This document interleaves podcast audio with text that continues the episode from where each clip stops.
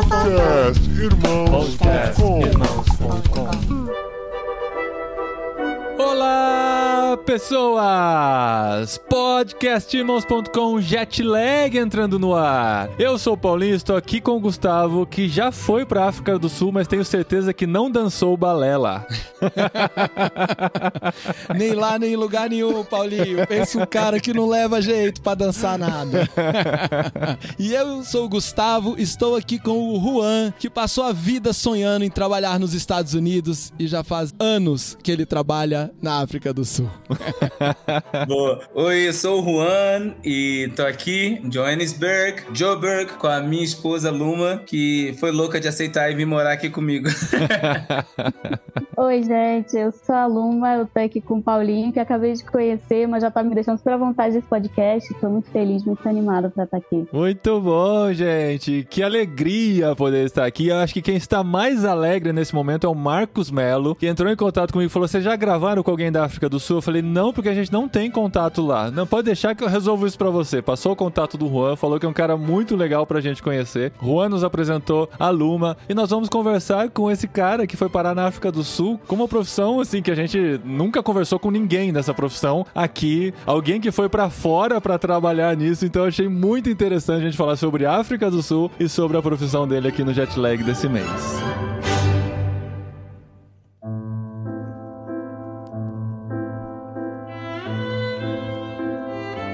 Bom, Paulinho, olha só que legal, né? Que diferente. A gente veio conversar com alguém que mora lá na África do Sul. Ano passado eu tive a oportunidade de ir a trabalho lá na África do Sul, mas eu fui para Cape Town. E pelo que a turma me contou lá em Cape Town, lá em Joburg, que é a capital da África do Sul, e aí você só pode chamar de Joburg se você já foi lá na África do Sul. Senão tem que falar Johannesburg, que é, é muito complicado, que seria a terra do João, né? Sei lá. Mas o Joburg é pros iniciados e o, o Juan, ele trabalha trabalha lá em Joburg já faz muitos anos, numa companhia de dança. Ele é bailarino profissional. Olha e isso, assim, gente. eu achei a história dele totalmente diferente do fluxo normal que a gente vem ouvindo. Foi uma caminhada muito bacana, a gente conversou antes do episódio, como sempre eu faço, e eu descobri coisas muito legais. Mas como a minha conversa com ele foi só um resumo, nós vamos começar do começo, quando ele ainda morava aqui no Brasil, no Rio de Janeiro, e sonhava em trabalhar nos Estados Unidos. E aí o coração do homem faz planos, né? Mas o Senhor mandou ele para África do Sul. E aí lá na África do Sul, o Senhor mandou para ele uma esposa do Brasil, não é, Luma? Despachada diretamente do Brasil lá para África do Sul e eles formaram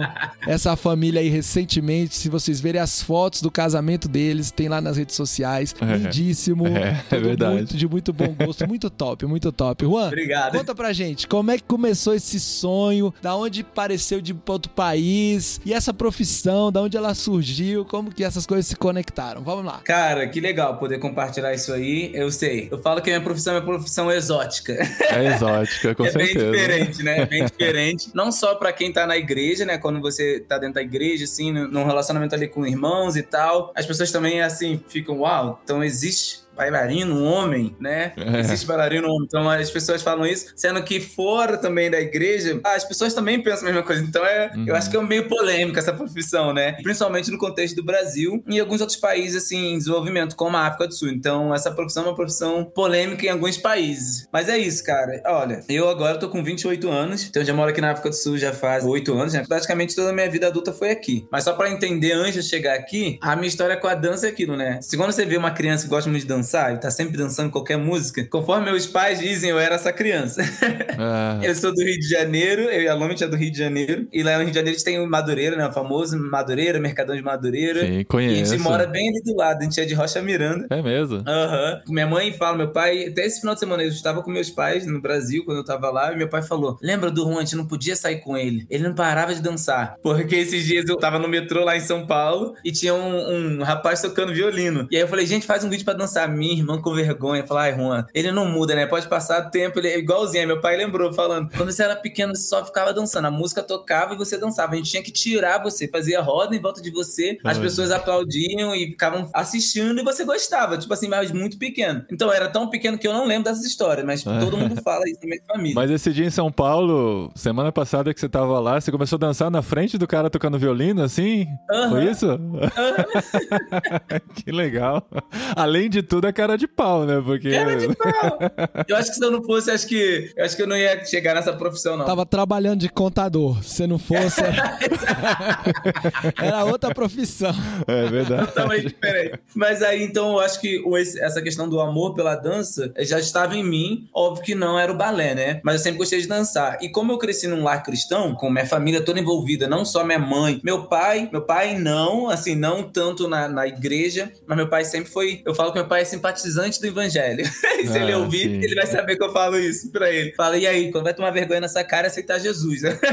Então quem estiver ouvindo, ouvindo, ora pelo meu pai. Mas meu pai, ele sempre foi muito respeitoso lá em casa. Tipo assim, ele não ia pra igreja com a gente, só ia assim, Natal, Páscoa, algumas coisas assim, dia das crianças. Mas na minha família toda, minha avó, primos, X, todo mundo na igreja. E como todo mundo envolvido na igreja, minha avó era diaconisa, aí tinha minha tia, que é obreira. Então tinha gente no Ministério de Louvor, gente cantando. Eu queria cantar, mas cantar não é pra mim, eu deixo pra Luma, que a Luma canta, mas eu.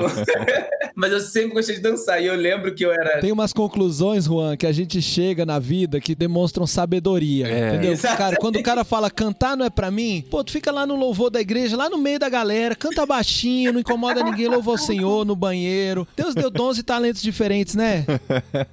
Eu já aceitei, infelizmente. Ainda assim, aceitei não, né? Você vê nitidamente que eu não aceitei. Ainda fico orando, falo, Deus, podia me dar uma vozinha. Aceitou mais ou menos, né? É. Enfim, então na igreja eu sempre gostei de dançar, sempre participei do ministério de dança, novinho, mas eu não pensava em nada como profissão. Mas aí no meu colégio, eu estudei no, no Colégio Pedro II, lá no Rio, que é um colégio federal, e aí eles falaram, anunciaram que tinha aula de dança na escola. Balé, jazz, teatro, hip hop, tipo musical. Aí eu fiquei fascinado, eu tinha 10 anos, eu lembro, 9, 10 anos, aí eu falei, opa, tem isso aqui. Minha mãe sempre apoiou a gente a fazer coisas, tipo, atividades extracurriculares, né? E como a gente vem de uma família mais humilde, a gente fazia capoeira, meu irmão jogava bola, mas é tudo em projetos sociais, né? E aí eu falei, cara, eu posso fazer aqui na escola, já tô aqui na escola, eu faço aqui na escola, falei com meus pais, eles falaram, tudo bem. Então eu entrei, 9, 10 anos, eu comecei a fazer jazz, hip hop e musical, que era um teatro, né? E aí você canta, mas não canta muito, é mais tipo como expor a voz e tudo mais. Quando eu comecei a fazer o jazz, a professora na escola falou que eu tinha que entrar pro balé. Ela cismou, a professora Alexandra, maravilhosa. Ela falou: Você tem que entrar pro balé. Eu olhei pra ela assim, eu falei: Eu pro balé? É, não, balé é pra menina. Foi o que eu pensei. Ah, lembrei de uma outra história, rapidinho. Antes disso, com meus 9, 10 anos, quando eu tinha 6 anos, tinha uma escola de balé lá no shopping de Madureira. Eu tava com minha mãe, com a minha irmã. Eles tinham uma TV assim em frente, enorme, assim, que ficava passando dança, né? E aí eu lembro que a moça me viu assistindo. Ela falou: Você gosta disso aqui? Eu falei: Gosto. Essa história eu lembro. Ninguém me contou, não, eu lembro. Aí eu falei: Gosto. Aí ela foi, falou: Cadê sua mãe? Falei: Ela tá aqui do lado, aqui na loja. Ela falou: Chama sua mãe. Você quer vir aqui dentro? Eu falei: Aham. Chamei minha mãe e minha irmã. Ela levou a gente dentro da escola começou a apresentar a escola. Aí a barra, assim, de balé, o espelho. Mas aí ali eu tinha seis anos. Então, assim, era tudo, parecia um filme pra mim que eu tava vendo na TV de Nova York, aquelas coisas. E ela falou: Você quer dançar? Você quer fazer aula? Eu falei: Quero. Aí minha mãe falou: Ah, mas a gente não tem como pagar. Ela falou: Não, a gente dá bolsa pra ele. E pra irmã também. Tem a minha irmã entrou na história. Que minha irmã quer dançar também. Ela quer. Aí entrou. A gente entrou lá na dança, mas a gente ficou uma semana e meia. Foi nem assim, muito tempo. Depois minha mãe veio conversar comigo, minha mãe e meu pai. Depois de duas semanas quando comecei a fazer as aulas, foram. Provavelmente só fiz duas ou três aulas. Aí minha mãe veio conversar comigo e falou que não ia ter como eu continuar, porque não tinha como me levar e me buscar, não tinha como fazer o transporte. Uau. Por causa da questão de trabalho e tudo mais. Minha irmã mais velha também não podia me buscar. Enfim, conclusão é que minha mãe falou isso pra mim, eu lembro de chorar muito. E aí minha mãe falou assim, cara, minha mãe, muito de Deus, ela falou: Mas meu filho, se for algo que Deus queira pra você, isso vai acontecer no tempo certo. Sempre minha mãe, sempre com essa história do tempo de Deus, eu ficava muito irritado. Eu falava, minha mãe, essa história de Deus. Tipo assim, o tempo de Deus tem que ser agora, não É, quando ele né? quiser. Aí ela falou isso, ela falou, guarda o que eu tô te falando. Eu falei, tá bom. Passou, gente, esqueci totalmente de dança. Depois, quando eu voltei essa história, quando eu tinha uns 10 anos lá no colégio, apareceu isso. E aí a professora falou que eu tinha que dançar balé. Eu relutei um pouco. Quando teve uma performance lá, meus pais foram assistir, ela convidou meus pais para ir pra sala e ter uma reunião com eles e comigo. E falou, Juan, tem que dançar balé. Ela foi incisiva, assim. Aí eu falei, mas por que, tia Alexandre? Você quer que eu dance balé? Ela falou, Juan, porque eu acho que você tem talento, eu acho que você pode ter um futuro. Eu já viajei o mundo todo dançando e eu acho que você pode ter a mesma oportunidade. Aí eu, plim, plim, viajar o mundo inteiro. Ah, ah gostei. Essa, não sabia dessa possibilidade. É. Mas qual que é a diferença do jazz pro balé para nós leigos em dança? Basicamente, assim, por que te deixou assim relutante a aceitar o balé? Então, foi o que eu falei para ela. Eu falei assim, mas balé não é só pra menina? Hum. Ela falou, não, o homem também faz balé. Na minha cabeça eu pensava em Bila Bilu, pra ser bem sincero. Ou a Barbie com tchutchu, assim, tipo assim, você imagina, tipo, é o que a TV mostra, entendeu? Uhum. Não tem homem que faz balé. Eu nunca vi, nunca ouvi falar, tipo assim, não faz sentido. É. Aí ela falou, não, mano, tem homem também. Ela me mostrou algumas fotos. Aí eu falei, eu vou ter que usar tchutchu? Aí ela falou, porque na minha cabeça era isso. Aquela sainha? Uhum, aquela saia redonda ah, assim. Aí ela, não. Eu falei, eu vou ter que ficar na ponta do meu pé? Tipo assim, igual as meninas ficam. Ela falou, não, homem não fica na ponta do pé, homem fica na meia ponta. Quer dizer, você fica em cima dos seus dedos, né? Tipo assim, as meninas, elas usam uma sapatilha que chama sapatilha de ponta, que é uma sapatilha especial feita de gesso. E aí elas sobem realmente em cima, mas o gesso é durinho. O homem usa uma sapatilha que é, a gente chama de sapatilha de meia ponta, que ela é, é mais um tecido mesmo, então ela fica mais, você sente mais o chão, né? É como se fosse uma meia, mas tem um leve soladinho embaixo e te dá mobilidade do pé. Então você pode fazer assim, você pode descer, mas você não consegue ficar na ponta dos dedos. É como se fosse uma meia com solado embaixo, basicamente. Isso. Entendi. Então, o balé, a diferença do balé, ela falou para mim assim, eu lembro que eu, isso que ela me falou. Ela falou, Juan, se você decidir entrar no balé agora, você ainda tem tempo, porque balé você tem que começar com 7 anos, no mínimo, assim, para se tornar profissional. Você tá com déficit, já tá atrasado há alguns anos. Mas balé é uma das únicas danças que tem uma técnica muito específica para formação. E a questão de você, você pode ser chamado bailarino ou ser chamado dançarino. Se você faz balé, você é bailarino. Se você faz outras modalidades de dança, você é dançarino. Uhum. Sendo que o balé te deixa você ser dançarino também. Sim. Então você pode aprender balé e fazer as outras danças. Mas se você não fizer balé agora, depois você não vai poder ser bailarino, porque o corpo ele precisa aprender desde muito novo a técnica do balé. Aí eu, hum, interessante. Ela basicamente falou assim: se você fizer balé, você consegue dançar todas as outras modalidades. Mas mesmo se dançar nas outras modalidades, você não consegue dançar balé, porque balé é uma formação muito específica. Uhum. Então, isso me interessou ali muito novo. Então, assim, o jazz, ele normalmente ele vem de uma pegada mais americana, né? Porque o jazz foi aquela mistura lá de alguns ritmos nos Estados Unidos, e aí eles fizeram um estilo de dança com jazz. E ele é uma coisa mais, a gente fala mais show, assim, dança show, mas ela tem uma pegada mais musical, uhum. ela é um pouco mais aberta, ela tem, se rola no chão, você faz uns movimentos bem mais soltos, né? Mas bem no ritmo. O balé, ele tem, ele tem uma formalidade. O jazz seria, se pensar no filme La La Land, aquelas danças seriam jazz. Isso. Tá. Tem bastante jazz. La La Land tem muito jazz, exatamente. Boa. Perfeito. Mas provavelmente muitos daqueles dançarinos lá são bailarinos, porque dá pra ver pelas técnicas de salto, pela limpeza do movimento, eles são treinados no balé, que aí você pode abranger para todas as outras áreas. E aí foi quando eu decidi entrar. Eu só falei pra professora assim, eu falei, olha, eu quero entrar então, mas você fala pras meninas, porque só tinha menino, eu era o único menino. e o colégio é muito grande, né? E eu era o único menino, meu irmão jogava bola, eu fazia capoeira também, essas coisas, mas nunca balé. E aí eu falei, mas você pode pedir pras meninas não contar. não contar pro, pra ninguém da escola. Não, cara te zoar, né? cara. É. Não me zoar, era isso que eu... Gente, é. cara... No Rio de Janeiro, né, cara? Na é. capital da zoação do Brasil. Você foi, foi muito corajoso. É. Cara... Não, basicamente, o um menino pobre, né, que veio de um lugar humilde. O menino é negro e a comunidade toda, todos os colegas adoram jogar futebol, porque no Brasil o futebol é muito, realmente, é muito forte. E o único menino fazendo balé, então você imagina, né? Caramba. Eu sou da teoria que foi Deus, assim. Se não fosse alguma coisa me, me direcionando a isso, eu não sei, eu não teria muita coragem, tipo, pra fazer, entendeu? Mas como eu também nunca fui envergonhado, eu sempre fui uma criança com muita personalidade. Desde a forma de como me vestir. Tipo assim, comparado aos meus irmãos, eles têm personalidade forte, mas com essa questão mais externa, eu sempre me importei um pouco menos. Mas não é nem me importar um pouco menos. Se importa muito, mas você, tipo assim, quer provar, né? Tipo assim, meio competitivo. Tipo assim, ah, estão falando mal, então vou te mostrar não sei o que. Meu pai morria de vergonha, usava roupa colorida demais. Meu pai falava, Juan, tu precisa usar essa roupa amarela. Meu pai é meio envergonhado, aí ficava tipo assim, não é que ele tinha vergonha de mim, ele tinha vergonha de chamar atenção. Meu pai, ele entra no lugar, ele não quer chamar atenção. Eu sou o oposto, uhum. eu entro no lugar, eu quero que todo mundo saiba que eu entrei. Jesus tá me curando agora e tal, eu tô ainda passando um processo de redenção. Mas assim, mas dentro da minha personalidade, eu gosto de entrar no lugar e todo mundo, ei, cheguei. E minha mãe ficava assim, meu Deus. Só vocês terem noção, gente, pros meus amigos da minha rua, olha isso. Meu presente de aniversário pra eles era dançar na festa deles. Eu escolhi uma roupa e eu dançava. Quando eu era menina, eu dançava aquela música da Diante do Trono. Você é linda demais. Eu dançava. Era meu presente. Olha só, eu não tinha vergonha, Uhum. sem noção nenhuma. Então, eu sempre fui assim. Então, eu acho que quando eu falei isso ao professor, eu só fiquei assim, caraca, a escola toda vai me zoar. E eu não tô preparado pra isso. Ela falou, não, vou falar pras meninas. Passou uma semana e meia. A escola toda sabia. Assim, eu era o menino que fazia balé. Aí eu passava os moleques do terceiro, sei lá, segundo ano, sabe? E aí, neguinho, na hora do, do recreio. É verdade que tu faz balé? É verdade? Aí eu olhava assim, uhum, uhum, falava assim. Aí ele, então abre a perna aí, faz um espacá, faz um espacá. Aí eles falavam assim. Espacar. Aí eu não se chama espacá, se chama grande K. Aí eles, Ah. Caca, caca. Tu fala então francês, não sei o que é. Ficavam rindo, me zoavam. Eu ficava muito chateado, mas eu não mostrava. Eu não mostrava pra eles que eu ficava orgulhoso. Eu falava, não vou mostrar eles. E às vezes eu abria. Eu abria a perna mesmo. Eu, eu adorava mostrar que eu era mais flexível que todos os seres humanos comuns. Eu adorava. Na aula de educação física, eu amava mostrar que eu conseguia encostar no chão, conseguia botar a perna perto da cabeça. Eu amava. Na capoeira também. Meu irmão fazia capoeira comigo, quando a gente abria a perna assim, o pessoal, os moleques ficavam zoando. Falavam, caraca, como que ele é tão flexível assim? Tu faz balé, né? E eu falei pro meu irmão, meu irmão mais novo, não fala pra ninguém que eu faço balé. Ninguém pode saber aqui. meu irmão na pressão. E eu era o mais flexível de todos, né?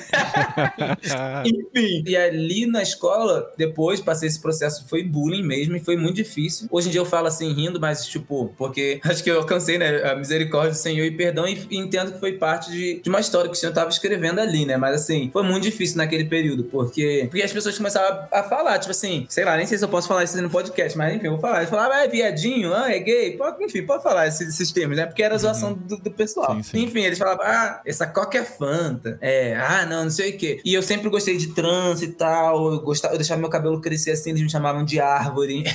É. Falavam que eu ia entrar no palco ia ser árvore. É, isso na rua, tanto na escola, tudo- às vezes na igreja, assim, era mais interno ali entre os, né, pré-adolescentes, jovens, não era os adultos, era mais assim, entre os meninos e tal. Até as meninas também falavam, hum, tinha essas, é, eu ouvia esse comentário, ou alguém vinha e falava, ou às vezes uma criança falava assim, tio, você, você gosta de menino? Aí eu, como assim? Eu falei, ah, porque meu pai falou lá em casa. Tipo assim, Nossa, então a criança, caramba. tipo, que falou, entendeu? Então, tipo, não é nem o pai, assim, da criança. Então, tipo assim, e como eu sempre fui, assim, muito falador, eu sempre fui amigo de um monte de gente, sempre tava em todos os grupos possíveis, desde criança. Então, isso me deixava um pouco chateado de algumas vezes eu chegar em casa e perguntar na agenda, assim, com meus pais, eu falava, perguntei pro meu pai e minha mãe, eu sou, eu sou gay, eu sou viado, porque todo mundo tá falando. Aí ela, quem falou isso? Eu falei, ah, todo mundo na escola, aqui na rua, eles ficam me zoando. Eles me zoavam de Medusa também, quando a gente aprendeu, começou a aprender a história da Grécia. É. E eu usava, eu usava trancinha. Agora eu rio, cara, porque é muito engraçado.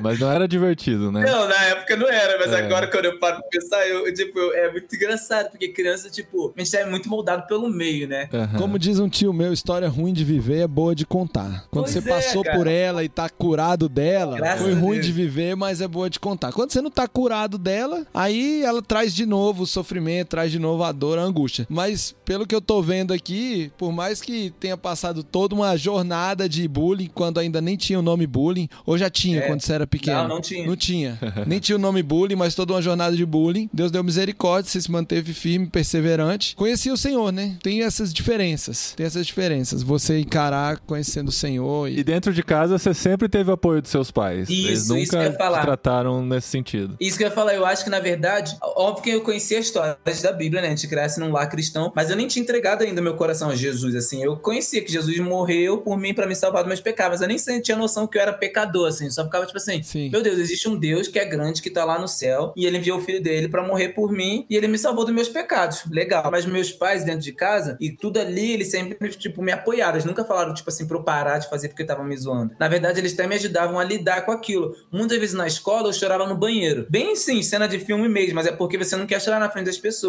E eu sou muito sensível. Tipo assim, choro, eu tô aqui no mesmo segundo que eu tô rindo, daqui a pouco eu posso estar chorando emocionado. Tipo assim, é um acesso às emoções de uma forma assim.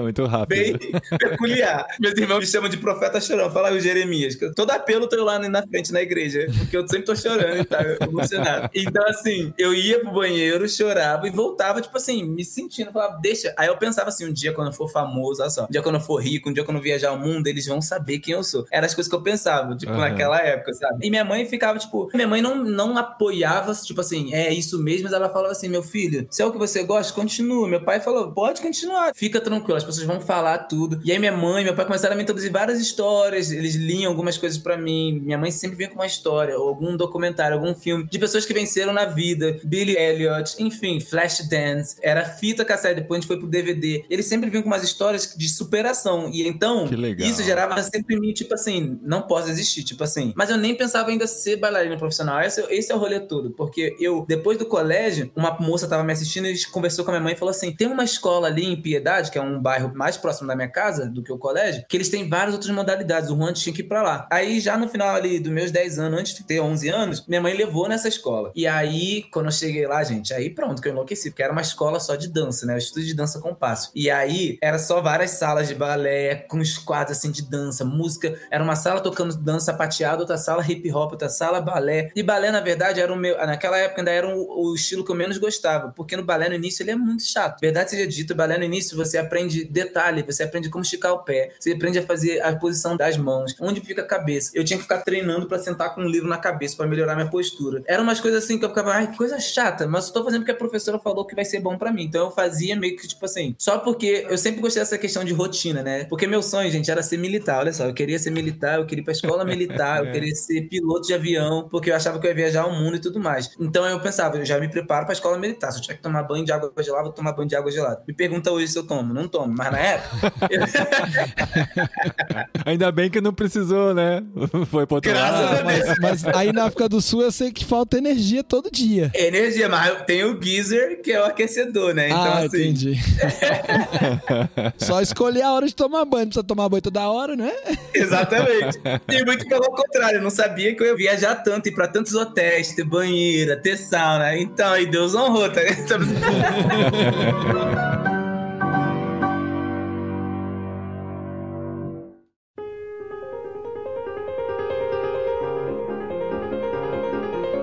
Mas aí então você tinha essa nova possibilidade, né? Essa nova oportunidade de estudar numa escola mais perto, mais especializada na arte, né? Como é que foi esse processo, então, de entrada nessa escola? Foi um processo assim, eu lembro, muito engraçado, quando eu cheguei nessa escola, eu queria botar minha melhor roupa pra ir lá, minha mãe falou, não, põe uma roupa bem de pobrinho. Eu, mãe, que roupa de pobrinho? Aí ela falou, porque meu filho, a gente não vai ter dinheiro pra pagar a escola, a gente tem que dar bolsa pra você. Eu falei, mãe, mas é muito feio, tipo, já- a gente já é pobre, ainda tem que andar que nem pobre. Eu ficava muito revoltado, assim, sabe, tipo, com esse rolê, eu queria botar minha roupa de Natal, que era a roupa, tipo, melhor. E aí, e aí chegou lá, gente senta pra conversar com os diretores e eles perguntaram, então, qual modalidade você quer fazer? Aí eu, jazz, eu amava jazz, jazz e hip hop. Minha mãe, não, ele quer sapateado. Minha mãe queria que eu fizesse sapateado. Aí a moça foi e falou, não, você pode fazer todas as modalidades, só a gente vai dar bolsa pra você, pra todas elas. Não se tem muito meninos e tudo mais, e você gosta muito, a única coisa é que você vai passar mais tempo aqui na escola. Aí eu falei, tá bom. Gente, dito e feito, foi isso. Ali com 11, 12 anos eu entrei nessa escola, agora eu vou acelerar um pouco a história, só pra... Porque o início ele é bem assim, bem louco mesmo. Muito Mas aí legal. eu sei que nessa escola eu fazia balé, jazz, sapateado, dança moderna, dança contemporânea e a hip hop. Eu fazia hip hop. Então eu ia pra essa escola, pra esse estúdio de dança, às quatro da tarde, às cinco, ficava lá até às oito da noite, tipo assim, todo dia. E às vezes sábado também tinha. E aí, ao mesmo tempo, de tarde, eu ainda ia fazer, eu fazia ginástica rítmica, né? Que é tipo olímpica, que é aquela de salto, não sei o que, trampolim, lá na Mangueira, no projeto da, da Mangueira, projeto social. Eu tava sempre ocupado. Tentei fazer curso de inglês, entrava, saía, porque o tempo não dava certo, eu fazia um pouquinho, alguns meses saía. Então, assim, eu tava sempre muito ocupado. Tá, eu acordava às 5 horas da manhã, todo dia, pra estar na escola. Eu pegava um ônibus de 5h40, ia pra escola, depois voltava, já ia direto pra dança, sempre fazendo trabalho de casa em ônibus. Eu leio assim no ônibus com barulho, é comigo. Eu leio com qualquer barulho, com música, pode estar o mundo acabando, eu tô lendo. Porque pra mim eu acostumei desde muito novo, tipo. Eu também. Muitos anos lendo no metrô, cara. Eu consigo andar no metrô, o trem balançando e eu sem segurar em nada. Fazia tarefa de inglês no trem. Já fiz. Eu sou super treinado também. sabe? Enfim, e aí eu comecei a participar de competições de dança lá no Rio. E aí eu comecei a ganhar uns prêmios, assim, melhor bailarino do festival, melhor bailarino infantil. Aí tinha um prêmio, assim, bailarino revelação, bailarino incentivo à dança. Aí eu comecei a me sentir, eu falei, opa, tem um futuro aí, não, não sabia. Eu começava, tipo assim, ficar assim, meus irmãos até brincavam quando eu chegava em casa eles. Que eu era, tipo assim, eu me sentia, né? Tô falando assim com, com, realmente. Que eu, eu Uhum. paro pra pensar, porque eu chegava e me sentia todo novinho, ganhando vários prêmios. A minha irmã falava: desce do palco, aqui tu é só o Juan, tu não é o bailarino, não. Não sei o que, eles falavam assim pra mim. E aí eu fui com 13 anos falei: acho que eu quero fazer isso da vida, porque eu lembro que a gente começou a ter mais aulas de informática, tinha já o YouTube, e aí eu comecei a ver coisas de balé, e tinha bailarinos homens fazendo e profissão no. Tem um Royal Ballet que fica em Londres, que tinha um bailarino negro, né? Foi o primeiro bailarino negro que eu vi, assim, dançando balé e tal. Aí eu cheguei, eu falei, mãe, tem um bailarino negro, que é o primeiro que eu vejo, porque quando você lia nos livros, não falavam, só te fala bailarino russos, americanos ou europeus. Aí eu falei, mas esse ele é de Cuba e ele é negro. Ele é o primeiro bailarino negro que eu conheço, eu vou ser o segundo. Eu falava, minha mãe, eu vou ser o segundo. Minha mãe, tá bom. Que legal. E aí, com 13 anos, eu falei, tipo, eu falava, eu queria, meu, meu sonho era eu querer ser o melhor bailarino do mundo. Eu falava, eu vou ser o melhor bailarino do mundo. E aí eu conversei com meus pais, falando que eu queria fazer de profissão, e eles falaram que tudo bem, eu só tinha que levar mais a sério ainda. E tinha que, ao mesmo tempo, ter minhas notas todas boas na escola. Tipo assim, pelo menos a média pra cima. Porque se eu não tirasse minhas médias, eles iam me tirar do balé. Então eles me faziam de ameaça, né? Porque eles viam que eu tava bem fissurado. E com 13 anos, e com 13 anos, Funciona. é, exatamente. Funciona. Funcionou. Com 13 anos pra 14 foi quando eu comecei a ficar mais ainda louco pelo balé especificamente. Tipo assim, aqueles outros três anos anteriores eu tava aprendendo o básico. Quando você começa a aprender o, o balé, ele tem. É isso que me fascina no balé. Você tem uma técnica bem específica, você estuda por muitos anos, você aprende a como posicionar os seus dedos, a sua cabeça, como se posiciona. É uma consciência corporal bem específica. É tudo muito específico. Quando você aprende esse molde técnico, agora você começa a ter a liberdade de usar essa técnica para se expressar. Então você se expressa dentro desse molde técnico. Então, tipo assim, a diferença da dança contemporânea e do balé é basicamente isso. O balé, você pode ser dançar contemporâneo e não ser bailarino, por exemplo, porque é uma dança um pouco mais livre, igual arte, né? Você tem a arte abstrata, você tem a arte contemporânea que normalmente vai para uma, não tô falando que qualquer pessoa é uma artista contemporânea, não me entenda mal.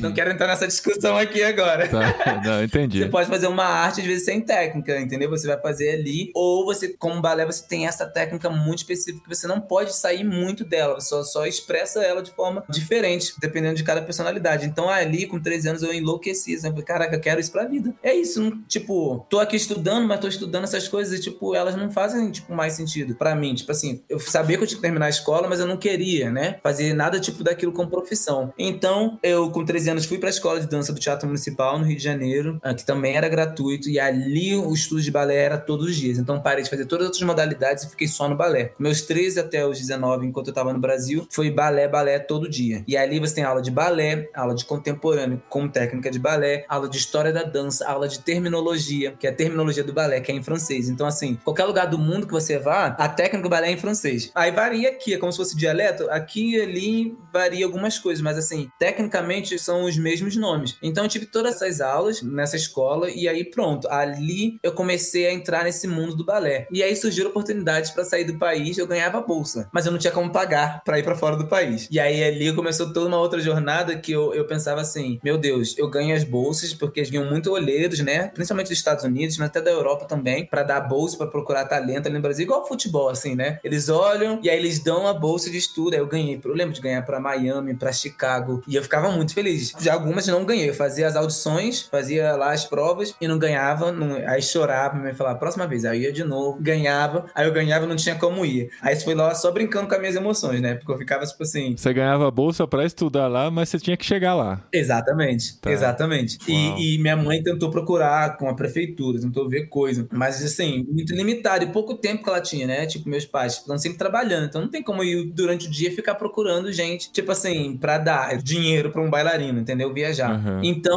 nesse período de 15, 16 anos, eu já andava muito sozinho de ônibus. Eu comecei a questionar muito Deus sobre isso. Porque eu ficava assim, por que, tipo, eu tô aqui, essas coisas acontecem e nunca elas acontecem pra mim? Tu existe mesmo? Eu perguntava assim, tipo assim, eu ficava, eu lembro de sentar no ônibus, no metrô, assim, eu ficava olhando assim. Eu ficava pensando, tipo assim, tu existe mesmo? Existe Deus mesmo? Tipo assim, eu até digo que uma parte da minha conversão é quando eu falo assim, dá o meu coração pro Senhor, foi através da minha arte, né? Porque isso me consumia tanto que me questionava a existência de Deus, de certa forma. Uhum. E eu lembro de sempre ficar assim questionando. E as coisas começaram a sempre dar muito errado, porque eu via meus outros amigos que tinham um pouco melhor condição financeira indo viajar, eles conseguiam a bolsa, iam. Eu já tive amigos que já foram morar muito novos fora do país. E é muito mais fácil quando você vai estudar ainda novo, porque você ganha o visto estudante, seja na Europa, seja nos Estados Unidos. E aí você, para conseguir trabalhar lá, é muito mais fácil, porque eles contratar internacional é sempre mais difícil, se você não estudou com a formação deles. E eu acho que é assim nas outras áreas também, né? Basicamente. Então eu comecei a ficar um pouco frustrado. E aí eu lembro que eu fui ali nesse período com outras coisas que estavam acontecendo na minha vida que eu senti assim, tava, tava no ponto de ônibus, eu botei na rádio evangélica, porque eu tinha decidido na minha cabeça que eu ia só me converter, só ia virar crente de verdade, sério, depois que eu vivesse a vida. Que assim, vou viver a vida, vou curtir a vida, depois que eu não quiser casar, ou umas coisas que eu não abri a mão assim, eu, não vou, eu pensava, não vou perder minha virgindade e tal, que minha, né, minha mãe sempre falou isso em casa, então, tipo assim, certas coisas eu pensava assim, eu era um pé na igreja, pé no mundo, tipo crente Raimundo, mas tipo assim, uhum. tentando fazer as coisas certinho, ser bonzinho, mas uhum. fazia uma, uma besteira também. E aquela coisa, né? A gente ouve tanto testemunho de gente que curtiu toda a vida e depois voltou arrependido, né? Por que eu não posso fazer isso também, né? Exatamente, eu pensei isso. E eu pensava assim, eu não vou ser tão arrependido, porque assim, eu não nem gosto de beber tanto, nem uso drogas, nem tô fazendo sexo com ninguém. Então, tipo, eu não sou, tipo, tão mal. Aquela história, né? Sou bonzinho. Uhum. O irmão mais velho do Felipe Pródigo. O irmão mais velho, é. E aí eu pensava isso, mas um dia, cara, eu tava bem abalado, assim. Porque também eu tô tentando falar bem rápido, que são muitas histórias, mas assim, quando eu fui para essa escola de balé, a mais séria, que era quase o dia todo, metade do dia só lá na escola, a gente tinha turma só de menino. Então a competição era muito maior. Porque o que acontece? No balé também tem muitas questão igual a carreira de modelo. Você tem um biotipo físico que você precisa ter, uhum. né? Tipo assim, mais guio. Pra menino e pra menina, você ser um pouco mais alto, magro, uma certa curvatura no pé, flexibilidade. São coisas que a gente, a gente fala físico, né? Assim, é um physique que você tem que é só que bailarino precisa ter. E você tem tudo isso? Não tenho. Essa é outra, outra história. Ah, tá. Todas as pessoas quando me veem do palco e depois me veem fora, ou me veem na internet, depois me conhecem pessoalmente, falam assim: Nossa, eu não sabia que você era tão baixo. Você parece mais alto no palco. Ou nas fotos você parece mais alto. Porque eu tenho 1,69m, 70 Para algumas companhias de balé, principalmente na Europa, para você fazer audição para entrar na companhia, você tem que ter no mínimo 1,80m. Então imagina, precisa ainda 10 centímetros para entrar na companhia. Uhum. então eu comecei a entender com 13 anos que na verdade era muito mais difícil do que eu pensava. Eu achava que eu era o, o pam pam pam na outra escola lá e tal. Quando fui para essa escola, eu vi que não era assim. Mas como eu sempre fui muito esforçado, minha mãe sempre falava assim: você tem que fazer o melhor, você tem que ser excelente, porque o Senhor abençoa quem é excelente. Faça o seu melhor, que mesmo que você esteja na fila de trás, sendo árvore, alguém vai te olhar e vai te observar. Minha mãe sempre me contava umas histórias assim. Eu falava: é mesmo. Então, se eu tô na fila de trás, eu vou fazer o meu melhor. Então, eu sempre fui muito assim. E aí, nessa escola, eu comecei, tipo, a fazer alguns papéis ali, né, na escola, tipo, importante nos espetáculos e tudo mais. O meu professor, ele falava para mim, um professor do Brasil, ele falava para mim que eu não era o aluno mais talentoso, mas eu era o melhor aluno dele. Então quer dizer que, tipo assim, talentoso, quando fala talento, não é só talento de dançar bem, talento fisicamente também, né? Tipo, isso é talentoso, é um dom que você recebeu ali. Então ele falava que eu não era isso, mas eu era o melhor aluno, porque eu sempre, tipo, sabia tudo, as coreografias, eu sempre aprendia muito, eu era bem, bem CDF, assim, do balé. Meu despertador no telefone era música de balé, meus irmãos não aguentavam. Quando minha música, meu despertador tocava era música de balé. Pam, pam, pam, param, pam, tipo, música clássica, assim, uma loucura. Muito, eu era doido, gente, era doido. Eu ficava em casa sentado, assistindo TV, forçando meus dedos, assim, para melhorar meu pé. Aí eu tinha várias crises, né? Porque eu falava assim, como que Deus, minha mãe falava várias coisas, mas Deus te deu o corpo assim, meu, fica meu irmão, ele é mais novo e ele é mais alto do que eu, e ele é magro, magro, tadinho, ele tem que se esforçar na academia para ganhar um corpinho. Eu, se eu como um pouquinho, só vou crescendo, crescendo por lado, entendeu? E para frente aqui, né? e eu ficava muito irritado. Eu falava assim, e meu professor falava, quando a gente tinha boletim, né? A gente tinha em dois, dois meses, na escola de balé, você tem um boletim que te dá as notas, que aí é a sua barra, a sua flexibilidade, algum espaço, pirueta, saltos, pequenos saltos, e aí tem o físico. E minha nota em físico, de 0 a 10, eu sempre ganhava 4.9, que é a nota vermelha, que abaixo de 5 é. era vermelho. O único período que eu ganhava nota acima de 5 era no último bimestre, para eu passar de ano, porque o professor não queria me repetir. Mas ele me dava sempre nota baixa para ver se eu emagrecia. A minha vida era comendo maçã, salada. Era uma loucura. Eu parei de comer feijão muito novo. Todo mundo fala quando sai do Brasil, né? Ai, que saudade de um feijão. Eu não sinto saudade nem muito feijão, porque já tirou o feijão de mim desde que eu sou adolescente. Minha mãe falou: vamos parar de comer feijão, comer arroz integral. Eu era arroz integral, salada, frango ou ovo. Nem comia carne muito também. E muita maçã. Maçã era minha fruta, gente. Misericórdia.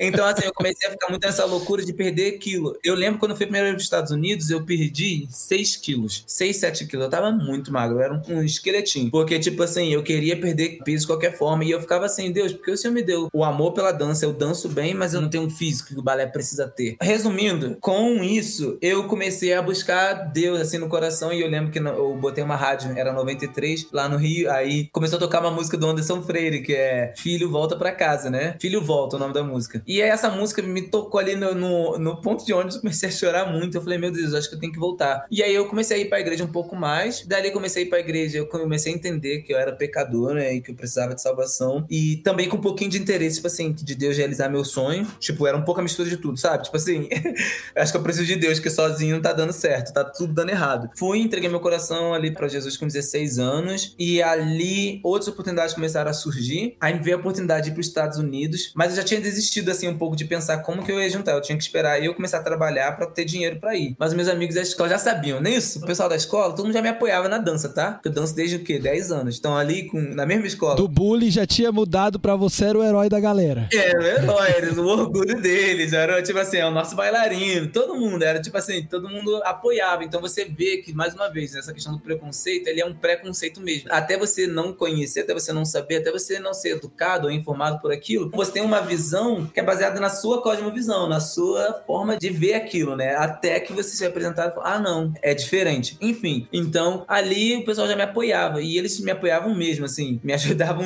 muita coisa. Quando eu falei para uns amigos que eu tinha ganhado bolsa para ir para Nova York para uma competição, mas falaram, mas você não vai? Eu falei, ah, meus pais acham que a gente não vai ter dinheiro, a gente tá juntando dinheiro, mas a gente não vai ter dinheiro suficiente, nem tem passaporte, não tem nada, tem que fazer visto e tudo mais. E aí eles falaram, não, não é possível. Já tinha Facebook, Orkut e Facebook, mas no Orkut eles fizeram comunidade no Orkut para me ajudar. Pediram minha mãe a conta, se tinha uma poupança, e aí minha mãe tinha uma conta poupança para depositar dinheiro nessa conta. E aí eles fizeram um cartaz, botaram foto minha, ajuda Juan. Pronto, eles imprimiram, botaram tudo na escola, lá nos corredores e ah, tal. legal. Aí o pessoal da igreja também, o pastor falou. Quando aí eu ia lá na frente pedir pro pessoal orar, pra orar, pra eu conseguir viajar. Conclusão, com muito dinheiro, muita gente ajudando. Tipo assim, gente, na escola vinha, amigos me davam dois reais, assim, tava na fila do lanche, quando sobrava um real, vinha assim. Cara, foi muito lindo, assim, tipo assim, ver, tipo, todo mundo sonhando comigo, sabe? Tipo assim, não, o Juan precisa ir embora do Brasil, tipo assim, porque aqui ele não vai ser bailarino, não vai dar certo, ele precisa ir embora e tal. E eu já sonhava em ir embora. Aí daí, então, pros Estados Unidos. E aí, quando o dinheiro fiz passaporte, apliquei pro visto, meu visto foi negado. Ai.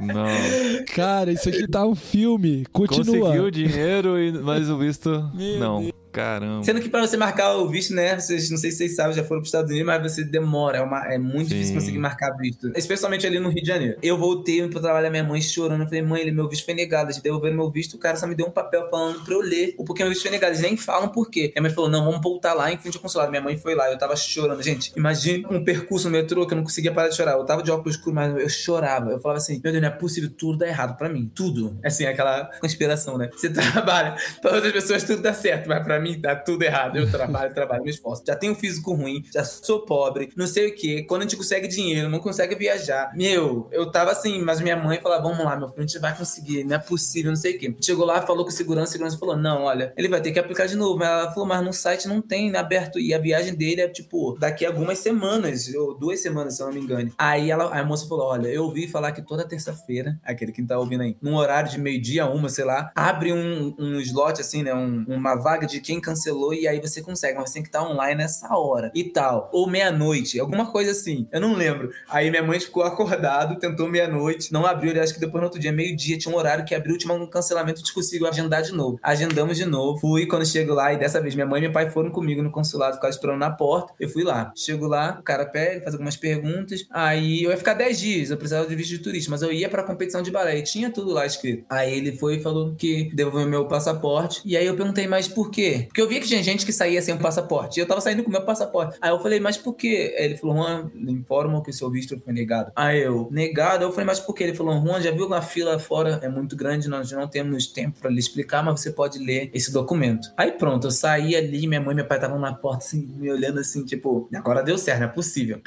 Aí eu só olhei pra eles assim, mas quando eu olhei pra cara dos meus pais, aquela cara, aquele, viu? Já tô emotivo, já dá vontade de chorar. Porque quando eu olhei pra cara dos meus pais, assim, eles estavam achando, tipo, agora vai ser, não tem como. Aí Aí eu comecei a chorar ali. Aí sentei, a gente sentou ali. Porque ali não tem nem espaço pra sentar, né? A gente sentou ali atrás, no meio fio, minha mãe olhando pra mim assim. E ela olhou pra mim, ela, e aí, meu filho? O que você vai fazer? Aí eu fiz assim, tipo, não sei. Aí ela, você quer desistir? Minha mãe me deu essa opção. Minha mãe nunca me deu a opção de desistir. Foi a primeira vez que ela falou assim, ela tava com tanta pena, ela acho que ela, que ela falou assim, você quer, tipo, desistir? Tipo, e tentar entrar pra faculdade, você quer? Eu olhei pra ela e falei, mãe, eu não posso desistir. Eu falei com raiva assim, eu falei, eu não posso desistir, porque muita gente acreditou em mim. Se eu desistir, eu vou ser como aqueles que desistem, tipo assim. Uhum. E, e quem desiste não consegue. Todo mundo que ganha prêmio, quando essas coisas assim, que eles falam que eles ganham porque não desistiu. Então, tipo assim, todo mundo que eu assisti, eles falam, não desiste. Não é possível que essa frase seja clichê, então eu não posso desistir. Aí ela falou, então tá, então, tipo, vamos lá. E aí foi. Então, postei, eu lembro de ter postado, ter falado com os amigos, foi, tipo, todo mundo ficou muito triste. E aí eu entrei naquele período de depressão, né? A gente chamava de depressão, mas eu percebi que eu comecei a ficar muito deprimido. Foram cinco meses, assim. Por três meses, só pra você ter noção, três meses eu chorava todo dia. Todo dia. Por três meses não teve um dia que eu não chorei. Depois, os outros dois meses, eu chorava pouco menos, porque pelo menos de manhã, quando eu tava indo pra escola, eu chorava, e quando eu voltava, e quando eu ia pro balé, porque eu fiquei tipo assim, por que eu tô fazendo isso tudo? Não faz sentido. Eu comecei meio que perder, assim, tipo, a motivação de acordar cedo, de fazer não sei o quê. E eu lembro que meu pai veio conversar comigo, ele me viu no quarto, eu tava arrumando minhas roupas pro balé, assim, e eu chorava escondido, óbvio, né? Pra eles não verem, né? Tipo assim, e ele vinha conversar comigo e tal. Minha mãe e meu pai já vieram várias vezes conversar comigo. Alguns professores começaram a perceber que eu tava muito pra baixo.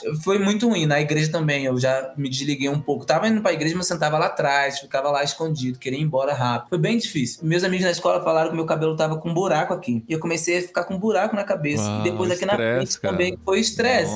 E foi uma loucura. Aí minha mãe teve, a gente foi no médico e tal. E aí o médico falou que era princípio de depressão e tal. E eu não sabia nem esse nome ainda naquele período, tipo assim, depressão. E aí eu falei, ah, não, não aceito ficar com depressão, não. E aí eu comecei, tipo, e foi, foi um processo com Deus, né? Foi tipo um ídolo, assim, tipo, caindo, assim. Acho que Deus queria trabalhar isso, tipo assim, me entrega tudo e eu faço. Tipo assim, não tenta você fazer, deixa, tipo. E aí eu já tava ali com 17 para 18 anos. Passou um ano, eu mudei de escola, fui pra uma outra escola, o Balé Tarde, e aí eles falaram, Juan, a gente vai pros Estados Unidos, a gente queria levar você na coreografia. Você é o único menino negro aqui, eu acho que ia trazer diversidade, você é talentoso. Porque a escola eu tinha dois, três meses. Só um PS, gente, só vocês saberem. Quando eu tinha 14, 15 anos, na minha escola de balé, tinha um Marlon, que é o irmão da Luma.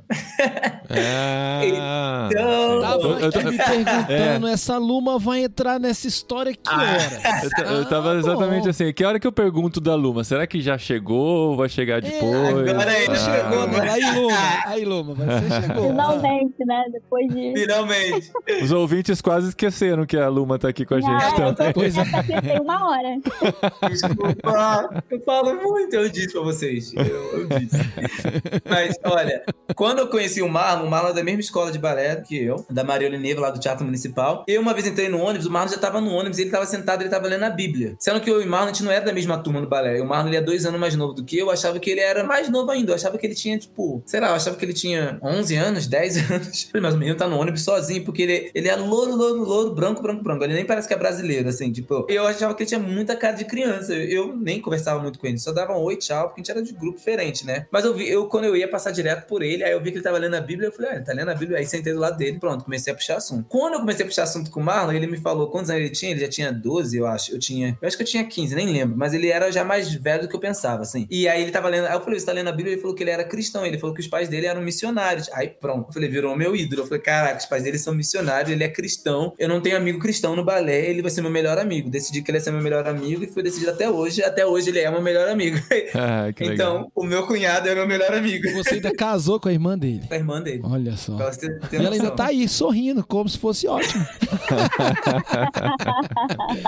Conclusão que eu fiquei muito amigo do Marlon nesse período. É, Os pais deles missionários já tinham morado fora do país. O Marlon já tinha ido pra Nova York. Já tinha morado na África. Os pais dele já moraram em São Tomé em Príncipe, quando ele era novinho. Os pais já foram em Portugal. Eles foram, fizeram Peniel. Eram assim, um negócio muito louco. Eu falava, meu Deus, os pais dele e ele faz balé. Tipo, ele vai ser meu amigo, tipo, pro resto da vida. E eu comecei a frequentar a casa dele, porque a gente morava, assim, no metrô eram duas estações diferentes. Então ele soltava, duas estações era eu. Então a gente tava sempre, pronto, final de semana, não sei o quê. Quando eu ia pra casa dele, a Luma não tava lá. Tinha foto da Luma, a Luma tava nos Estados Unidos. Ah.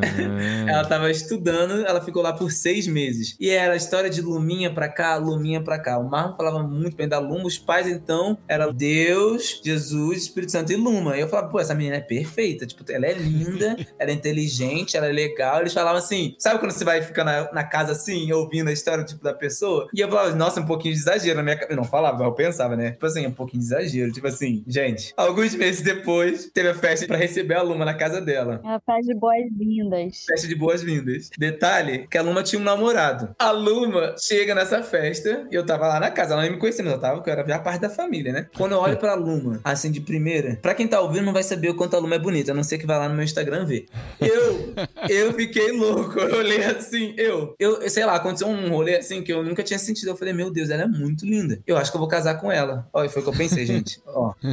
Você tinha quantos anos? 16, né, Ben? Tinha 16, eu acho. É, acho que 16, 17. Quando que você foi pros Estados Unidos? Quantos anos você tinha? Não, acho que eu já tinha 18, então você devia ter 17 já. É, pois é, eu devia ter essa idade aí, 16 para 17, porque a Luma é alguns meses, um, quase um ano assim mais velha do que eu. E eu fiquei, meu Deus, ela é muito linda e eu acho que eu vou casar com ela. Eu, eu fiquei, assim, fissurado. Eu achei, ela, ela é a mulher que eu vou casar, porque eu nunca tinha sentido isso por ninguém, tipo, nenhuma outra menina e tal. Foi de primeira, ela não tinha nem aberto a boca ainda, tipo assim. Eu falei, eu vou casar com ela, mas eu não podia falar pro Marlon, porque o Marlon e ela são muito amigos, são só eles dois, né? É, o Marlon e também é mó cunhado não ia ajudar, né? Exatamente, eu falei, não posso Não gostou, não.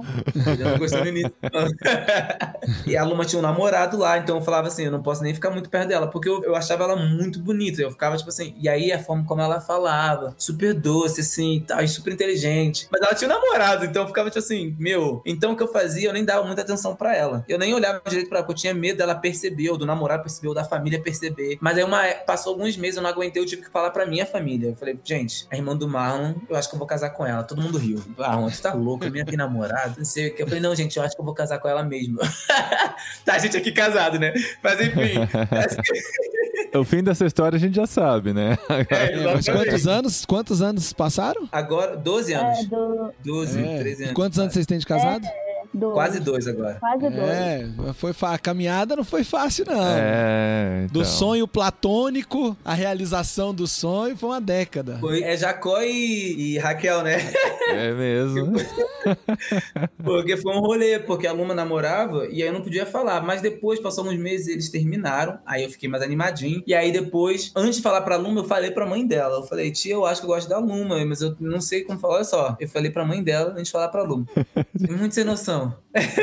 Agora eu não paro pensar assim. Aí ela falou: olha, a Luma tá muito sensível, ela terminou. Acho que não é um bom momento de você conversar com ela. Acho que ela não vai estar aberta. Eu falei, tá bom, vou esperar ela. Mas continuou orando. Eu falei, vou continuar orando. E tal. E aí passou. Conclusão que só quando eu fui falar com a Luma depois de alguns meses, acho que já tinha passado seis meses, ela falou que não tava ainda preparada e tal. E aí, depois, passou mais seis meses, fui conversar de novo. Ela falou que não tava, que ela achava que talvez nem fosse casar, que ela ia ser missionária, que ela não ia casar com ninguém e tal. E eu falei, aí eu na minha cabeça, cara, ela não sabe. Eu acho que ela nasceu pra estar comigo. Ela não sabe ainda, mas, tipo assim, eu vou esperar, porque eu acho que depois ali eu comecei a conhecer ela mais ainda, né? Por ser mais amigo. A gente, a gente passava muito tempo conversando, ou discutindo, tipo assim, debatendo. E eu gostava, caraca, uma menina, tipo, que é, tipo, inteligente, tipo, sei lá, enfim. Eu ficava assim, meio que fissurado. Eu falei, ela não sabe ainda. Daqui a pouco ela vai perceber que eu nasci pra estar com ela. Louco. Aí, passou mais seis meses. Conclusão, gente, foi quase três anos tentando namorar com a Luna. E você, Luna, o seu lado da história agora, como que Vai, é? Luma, vai ter tudo.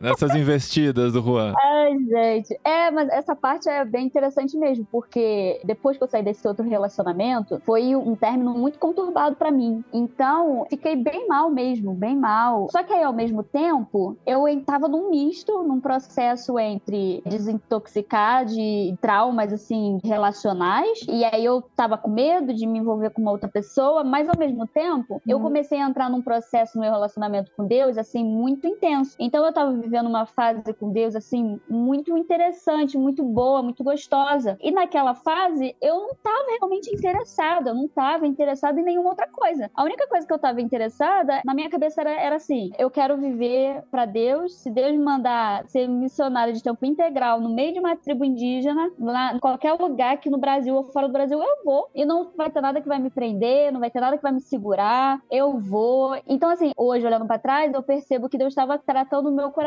também de traumas relacionais. Eu desenvolvi algumas dificuldades, assim, muito grandes com relacionamentos. Então, ao mesmo tempo, eu tinha um pouco do medo também, né? De abrir meu coração, de, de me envolver, de, de começar a namorar uma pessoa, pensar em casar. Então, eu acho que era um misto dessas duas coisas. Então, quando o Juan falou para mim da primeira vez que ele estava interessado em mim, primeiro eu achei aquilo uma loucura, porque ele nem olhava na minha cara. Então, eu falei assim: não é possível.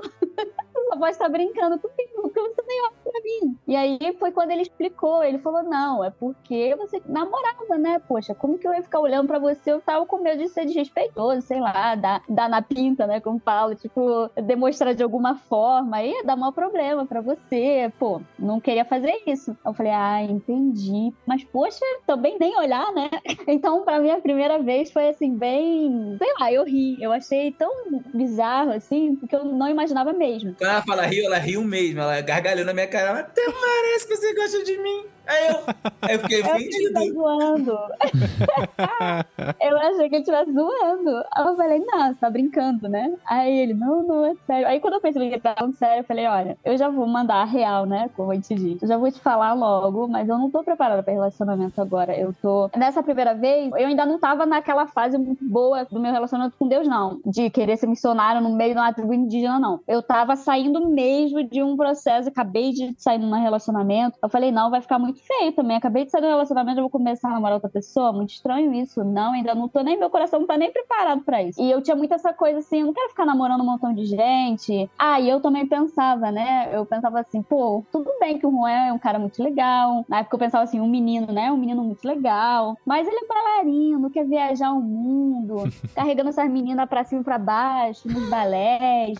Quem me garante que vai dar bom, né? A probabilidade de dar bom, na minha cabeça na época, era muito baixa. Eu falei, eu não quero me envolver num relacionamento que a probabilidade de dar bom é muito baixa, porque eu não quero passar mais uma vez por aquela coisa chata de não dar certo no relacionamento e tal. Então, eu prefiro me envolver. E aí, enfim, então acho que esse foi o meu lado, assim, demorou um tempo, porque aí depois dessa fase ainda meio dolorida, no coração dolorido, eu entrei nessa fase do coração, assim, muito empolgado para viver várias coisas com Deus e tal. Tanto é que quando eu finalmente percebi que eu tava realmente gostando do Juan e tal, demorou aí uns dois anos, mais ou menos. E aí, quando a gente começou a conversar de maneira mais intencional, né, pra, tipo assim, pra começar a namorar, alguma coisa assim, uma das primeiras coisas que eu falei para ele, eu, eu, acho que você lembra, né, Rô? Eu falei assim: olha, eu sou muito apaixonada por missões. Eu sou muito apaixonada, assim, pela ideia de sair, de viajar, de ir para onde Deus quiser me levar e tal. Uma coisa eu sei, Deus, ele, ele realmente une propósitos. Então, se a gente não tiver alinhado ali nesse propósito, é melhor a gente nem começar. Porque aí,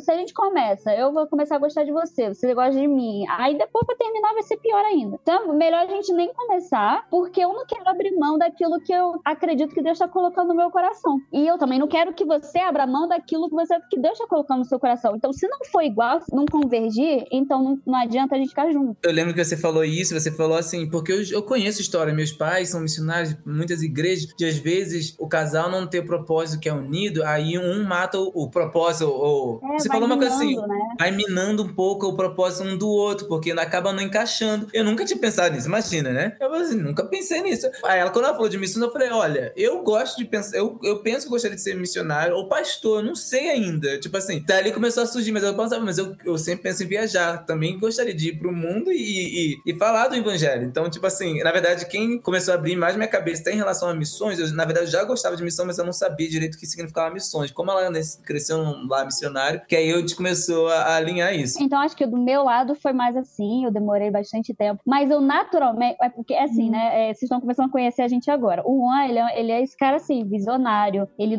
vê um negócio, dá uma coisa nele assim, e muitas vezes ele tá certo mesmo. Eu já não sou muito assim, eu sou muito mais organizada, mais calculista. Eu sou aquela pessoa da rotina de analisar, de planejar, de fazer planos e pensar em diversas possibilidades, plano A, plano B, plano C e tal. Eu tenho a tendência de colocar, porque eu penso muito, eu acabo muitas vezes colocando um montão de empecilho, porque eu falo, não, mas se isso acontecer e tal. O Juan não, o Juan, ele vê o negócio, ele vê uma possibilidade e vai atrás daquilo. Então, acho que no nosso relacionamento, então, as nossas personalidades já tiveram um papel assim muito interessante, porque eu com essa personalidade assim, eu nossa, eu demorei muito tempo assim para poder abrir meu coração e falar assim, não, eu gosto, eu gosto dele e vou, vou, vou começar a orar por isso para saber se, se, é uma coisa só do meu coração mesmo, por achar ele legal, ou se é uma coisa que Deus está gerando e está aprovando aí pra gente, unir aí nossos futuros e tal. Então, para mim demorou bastante assim. Mas aí depois, depois de tempo, a gente começou a não começou a namorar, a gente começou a, a gente falou assim, a gente vai orar, porque aí já foi na época que o Juan tava vindo para África do Sul. Então ele ia passar, ele já tinha passado três meses aqui, só para uma temporada, ele foi contratado por uma temporada, e aí que ele não chegou nessa parte, né? Mas ele veio, veio para cá passar três meses só por uma temporada, depois ele voltou pro Brasil, mas quando ele voltou pro Brasil, ele já tinha essa coisa de vir tá aqui pra África do Sul para ficar um ano. Então isso já tava certo. Então quando a gente começou a falar assim, não, vamos começar, vamos assumir esse relacionamento e tal, já foi nessa época. Ele já nem morava mais no país, né? Apesar dele passar por aqui, ele já tava fora. Você levou três anos para decidir e decidiu a hora que ele tava indo embora, né? Foi isso. Deu... Foi. Obrigado. Alguém fala isso por mim, por favor. A gente podia ter namorado.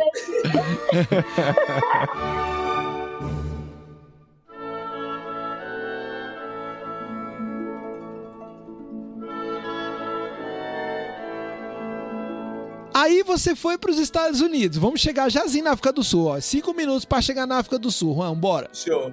Fui para os Estados Unidos, depois no outro ano, meu visto foi aprovado em 2000 e... 2013 foi negado, 2014 quando tentei pela terceira vez, meu visto foi aprovado. Fui para os Estados Unidos em primeiro, fui para a competição de balé que chama Youth America Grand Prix, que é em Nova York, que é tipo um Grand Prix do balé. É para jovens, mas é para jovens, então é de 12 a 18 anos. Depois eu consegui outras bolsas, fui para um curso de verão em Nova York também. Então fui por 10 dias em abril depois, em junho, passei para uma outra competição chamada World Ballet Competition em Orlando. Também fui. E aí eu consegui bolsa de chama Summer School, que é um curso de verão em Nova York. E eu ganhei bolsa assim integral, com alimentação, estadia e o curso. Um mês lá estudando dança o dia todo. A gente fica numa faculdade e aí são aulas de manhã até de tarde e tal. Lá nesse curso, o diretor daqui da África do Sul era um dos professores, Ian McDonald, que aliás ele é cristão. e ele era o diretor aqui da companhia. Óbvio que ele não sabia que eu era cristão, nem falava inglês. Meu apelido era Juan no Porque eu me apresentava e eu queria ser amigo de todo mundo. Eu tenho amigos de Israel, eu tenho amigos, gente, eu tenho amigos do, literalmente do mundo inteiro. Não, cara. E a gente aqui sempre fala da importância de aprender inglês pra você ir pra outro país e tal. Você me manda essa, Juan. É isso. É, para as pessoas saberem que é importante aprender mesmo, porque eu passei vergonha. E o Marlon já falava inglês e a Luma também. Então o Marlon era o meu, meu tradutor, mas ele cansava de ficar traduzindo pra mim. Eu usava o Google Tradutor e conversava, fazia amizade com todo mundo falando. Mas quando eu me apresentava, eu falava assim: ah, Juan, no English, no English. Dá pra fazer assim comum, tipo assim, não, não, não, tipo, no English. Então teve, tinha gente que às vezes quando eu via falava Juan no English, eu, eles achavam que meu nome era Juan no English. Até que falou assim, Juan, a pessoa tá. Aí um dos brasileiros falou: Juan, a pessoa tá te chamando de Juan no English. eu aprendi que eu tinha que dar uma pausa. Juan no inglês. Enfim, aí eu fui.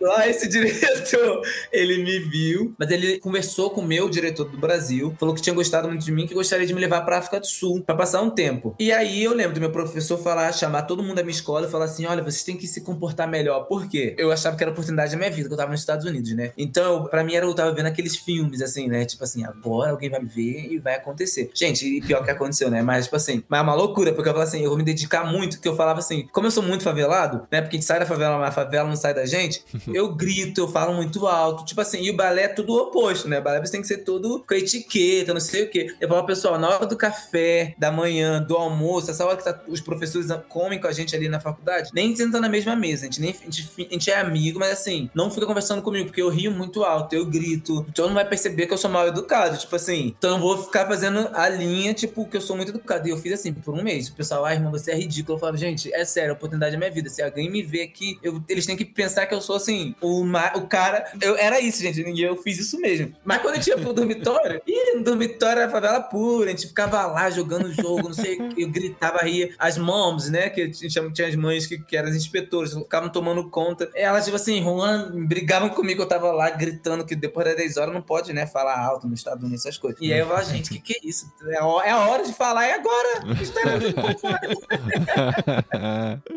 Enfim, e aí eu sei que a- o- esse, esse diretor viu, mas aí não aconteceu nada. Eu fiquei um pouco na expectativa, não aconteceu nada. Porém, com essas idas e vindas para os Estados Unidos, porque eu fui para, é, eu fui para Orlando e Nova York e fui para Washington DC também. O Marlon, quase todas essas viagens, meu cunhado tava comigo. E nossas famílias assim, ajudando, juntando dinheiro. Era momento de orações assim, junto, clamando ao Senhor. No Rio de Janeiro a gente fez rifa para juntar dinheiro. Era bolsa, tipo, era enviando carta pra um monte de gente. A gente dançou no metrô, dançou nas praças lá no, Largo do Machado, lá perto da praia também, na Zona Sul. A gente dançava em praça aberta, botava um negocinho assim, o pessoal botar dinheiro, falar, ajuda a gente ir pros Estados Unidos. Então foi assim, a gente fez várias coisas pra juntar dinheiro pra fazer essas viagens, né? Sempre com muito pouco dinheiro. Uma da viagem eu ia só com um biscoitinho na bolsa, fazia assim uma refeição, tipo, de verdade por dia, às vezes eu nem fazia, tipo assim, era lanchinho. Então minha ida pros Estados Unidos, as quatro vezes que eu fui, foi bem assim, meio perrengue mesmo, assim, de tipo, tem testemunhos, tipo assim, de eu contar no aeroporto, ainda faltava tipo 600 dólares,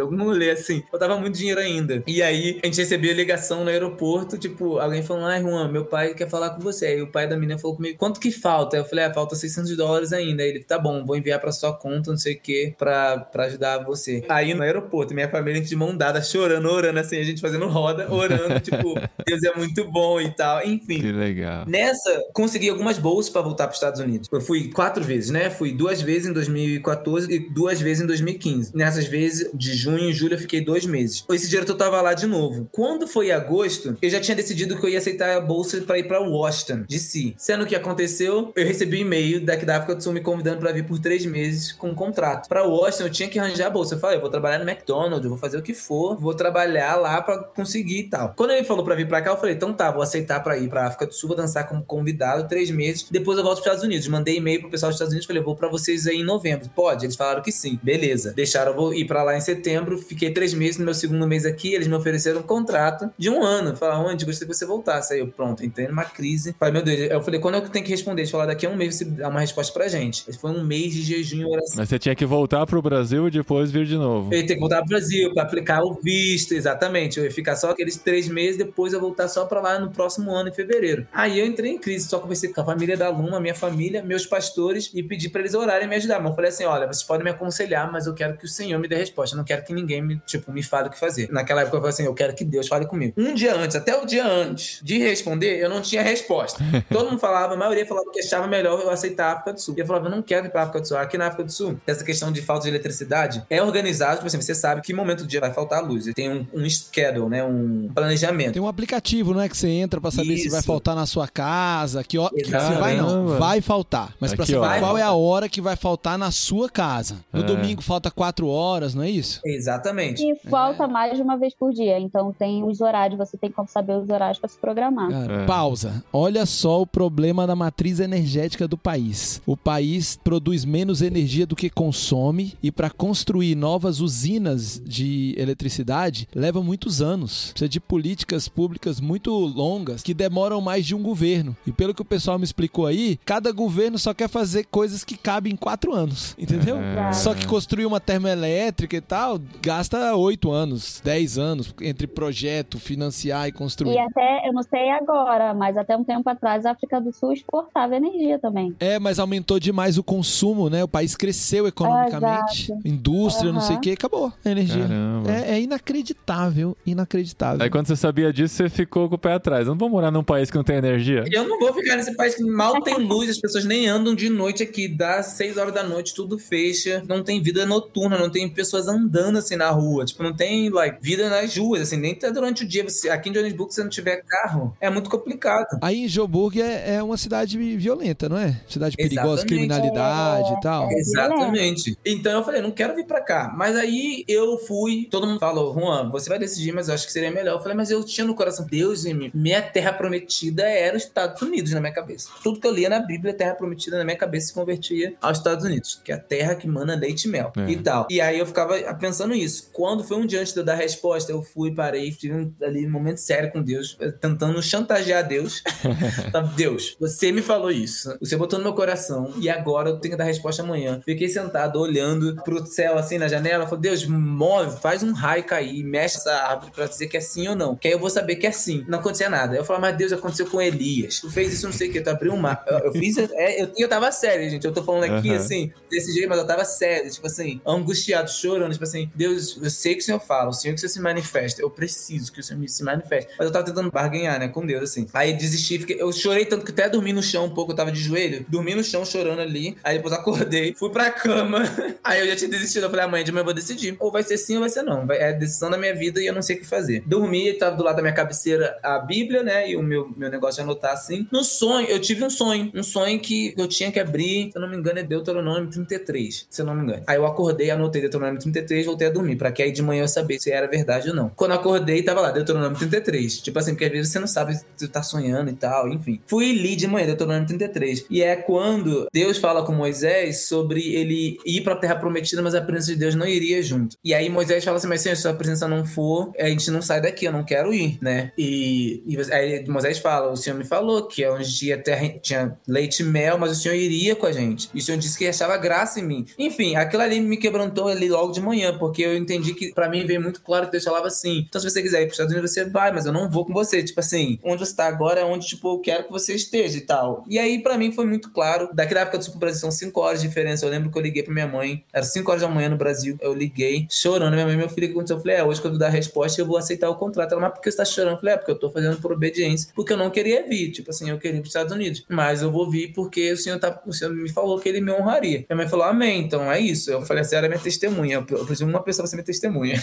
tipo assim, pra não dizer que eu sou louco. E tal. Ela, amém. Fui, aceitei o contrato. E aí, nesse meio termo, eu recebi um outro convite pra ir dançar nos Estados Unidos uma temporada no mesmo ano, sendo que nesse mesmo ano, ali no final do ano, pra dançar só um espetáculo, ia ser só um mês. Nesse mesmo período, gente, eu recebi convite pra dançar na Rússia, imagina. Uau. Aí eu tinha que escolher agora entre Rússia e Estados Unidos pra fazer esse espetáculo. Aí eu, ah, eu já fui pros Estados Unidos, né? Quero ir pra Rússia. É, e a referência que é a Rússia pro balé, né? Ser um negócio. É o top dos top, exatamente. Aí eu, É. aí eu, tipo assim, então agora eu tenho que escolher mais o pessoal dos Estados Unidos é muito mais organizado que o diretor lá da Rússia. O cara da Rússia, o diretor, ele era enrolado pra falar, ele não passava informações direito. O pessoal dos Estados Unidos me deram até um período, assim, um deadline, né? Tipo assim, até aqui você, tipo, pode dar resposta se você vem ou não, porque senão a gente vai ter que arranjar outra pessoa. Eu falei, caraca, agora eu deadline de novo. Fui pro joelho, orei, orei, orei. Não tive resposta nenhuma, mas aí eu falei, Senhor, o Senhor vai falar comigo. Aí já tava mais calmo, né? Porque você aprende, né? A gente aprende.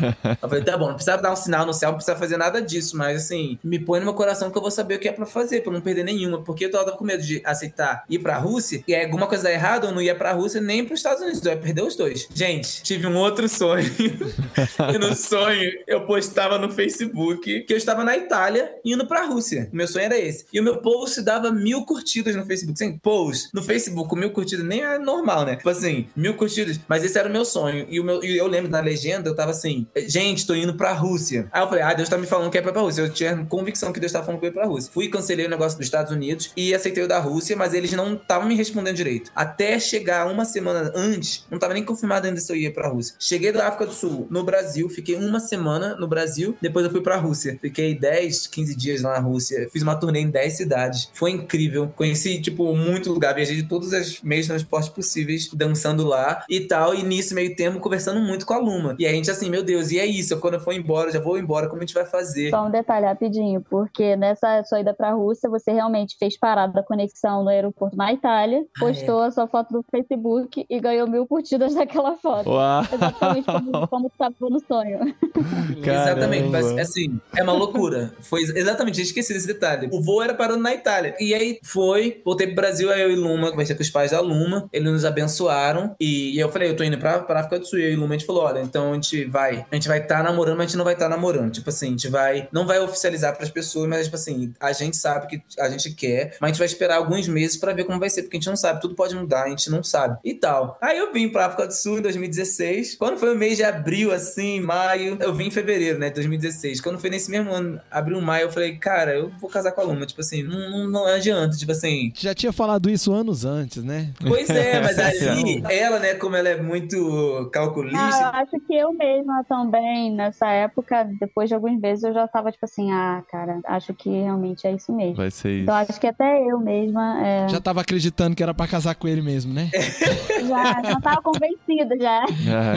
foram seis anos de namoro à distância. Seis Uau, anos. Caramba. A Luma fazendo faculdade, uma das coisas que a gente decidiu também é que ela, a gente não iria casar até ela terminar a faculdade, porque os pais dela aconselharam que, tipo assim, se a gente fosse depois, em algum momento, fazer missão e alguma coisa, cada vez tá ficando mais difícil ser missionário tradicional, sem profissão e tudo mais. Tipo, alguns países não deixam entrar. aí, aí chegamos no jet lag aqui na É. Exatamente, chegamos. Na época, nosso pensamento era esse, né? É cada vez melhor você ter uma profissão, até para facilitar a sua entrada em algum país, por exemplo, para você não entrar só como missionário declarado. Tem país que não vai te aceitar dentro desse contexto. Então você entra com uma outra profissão. Hoje concordamos com isso, mas além disso a gente até tem até uma outra visão, talvez um pouquinho mais expandida da necessidade da gente estar em lu- todos os lugares da sociedade, né? E Exato. que Deus ele não é só Deus do cientista, mas ele é o Deus da ciência. Ele não é só o Deus do arquiteto, mas ele é o Deus da arquitetura. Então Deus ele está interessado em todas essas esferas da sociedade e ao invés de a gente drenar a sociedade, a gente precisa estar nessa sociedade e gerar vida. Então, uma das formas maravilhosas de você fazer isso é você ir em lugares onde a igreja não vai, onde o pastor não vai. Tô dizendo que não é bacana você ter missionários que vivem de modo integral e tal. Minha vida toda, minha família praticamente, nós vivemos assim. Meus pais viviam assim até hoje. Não tem nada de errado nisso. Mas tem lugares que Deus também quer atingir. Deus quer atingir todos os povos, línguas, nações. E para atingir isso, tem que estar nos setores, né, da sociedade, seja político, econômico, científico, educacional e por aí vai. Qual que é a visão da Tente, Gustavo? É sempre bom repetir porque tem tudo a ver com o que você tá falando. Tudo a ver, tudo a ver. A visão da Tente, e ela foi fundada 20 anos atrás com essa visão de treinar e capacitar os cristãos profissionais, porque o nosso sonho é ver um profissional cristão em cada local de trabalho do mundo todo. A hora que os cristãos estiverem totalmente embrenhados na sociedade, trabalhando em todos os lugares, ninguém vai escapar de conhecer Cristo, de aprender sobre Cristo, de ter sua vida transformada por Cristo. E quem vai falar para a companhia de balé de Johannesburgo, se não o Juan, não é? Nesse tempo. Exato. Olha só. Exato. Responsabilidade. É responsabilidade, mas Deus te deu ela. Mas sempre é. Deus mandou sempre Paulinho é. pra Linares, no interior da Espanha, uma cidadezinha bem pequenininha que ninguém conhece, nem ele conhecia. Deus mandou ele pra lá. Quem vai falar? E Luma, você foi estudar o quê, Luma? Então, eu comecei, antes de ir para faculdade, eu, eu tinha muita vontade de fazer curso técnico. E eu sempre gostei muito de ciências, mas também gostava muito da área de humanas. Depois eu fui entender que eu, eu gosto um pouco de cada. Então, porque eu também descobri o meu amor pela área linguística, que atualmente é a área que eu tô atuando mais do que todas. Mas o que eu estudei, fiz curso técnico de química de polímeros na época, no IFRJ, e depois embarquei na faculdade. Eu comecei a estudar na Rural, fazendo química industrial. Na Rural é a Universidade Federal Rural do Rio de Janeiro, né? E fiz química industrial por, por bastante tempo. Só que nesse meio tempo eu tranquei matrícula, fui para os Estados Unidos, fiz intercâmbio para melhorar o meu inglês, que realmente foi uma das melhores decisões que eu tomei, por mais que tivesse prolongado o meu tempo de faculdade. Um dos motivos da gente ter demorado tanto para casar é porque eu demorei muito para me formar, porque eu tive várias crises e eu queria fazer tudo. Eu queria fazer intercâmbio, mas eu queria também fazer a faculdade. Aí depois eu fiquei na dúvida se era aquela faculdade que eu queria fazer, se não era alguma outra coisa que eu queria fazer. Por fim, eu realmente, por uma direção de Deus, eu realmente acabei saindo da rural, tranquei o período lá e fui tentar uma vaga na UFRJ, né, Universidade Federal do Rio de Janeiro. E aí voltei a morar em casa, porque na rural eu morava no campus de lá. Foi uma época muito importante de eu ter voltado para morar em casa também, porque foi uma época que minha mãe estava trabalhando fora e meu pai tava, teve uma crise de saúde muito grande, uma crise de hérnia e tal. Então a minha presença lá estava sendo muito necessária e a gente não tinha condições de pagar uma outra pessoa. Então acho que Deus foi, tipo, realmente todas as coisas acontecendo. Aí eu saí da rural, fazendo química industrial, e passei para o UFRJ, mas no modo semipresencial. E aí eu comecei a fazer, ao invés de fazer química industrial, eu comecei a fazer licenciatura em química. Só que aí, eu, em muitas matérias, eu tive que começar desde o início. Então isso me fez voltar aí uns dois anos, mais ou menos, de faculdade. Então se não fosse por isso, eu provavelmente teria me formado... ah, Uns 10 anos antes. 2020. Quase pareceu a sensação era E essa. o pobre Juan esperando. É. E trabalhando lá do outro lado do mundo. Meu Deus. Jacó tava lá. Jacó tava lá, mandando bala. É a história de perseverança em todas as áreas da vida, né?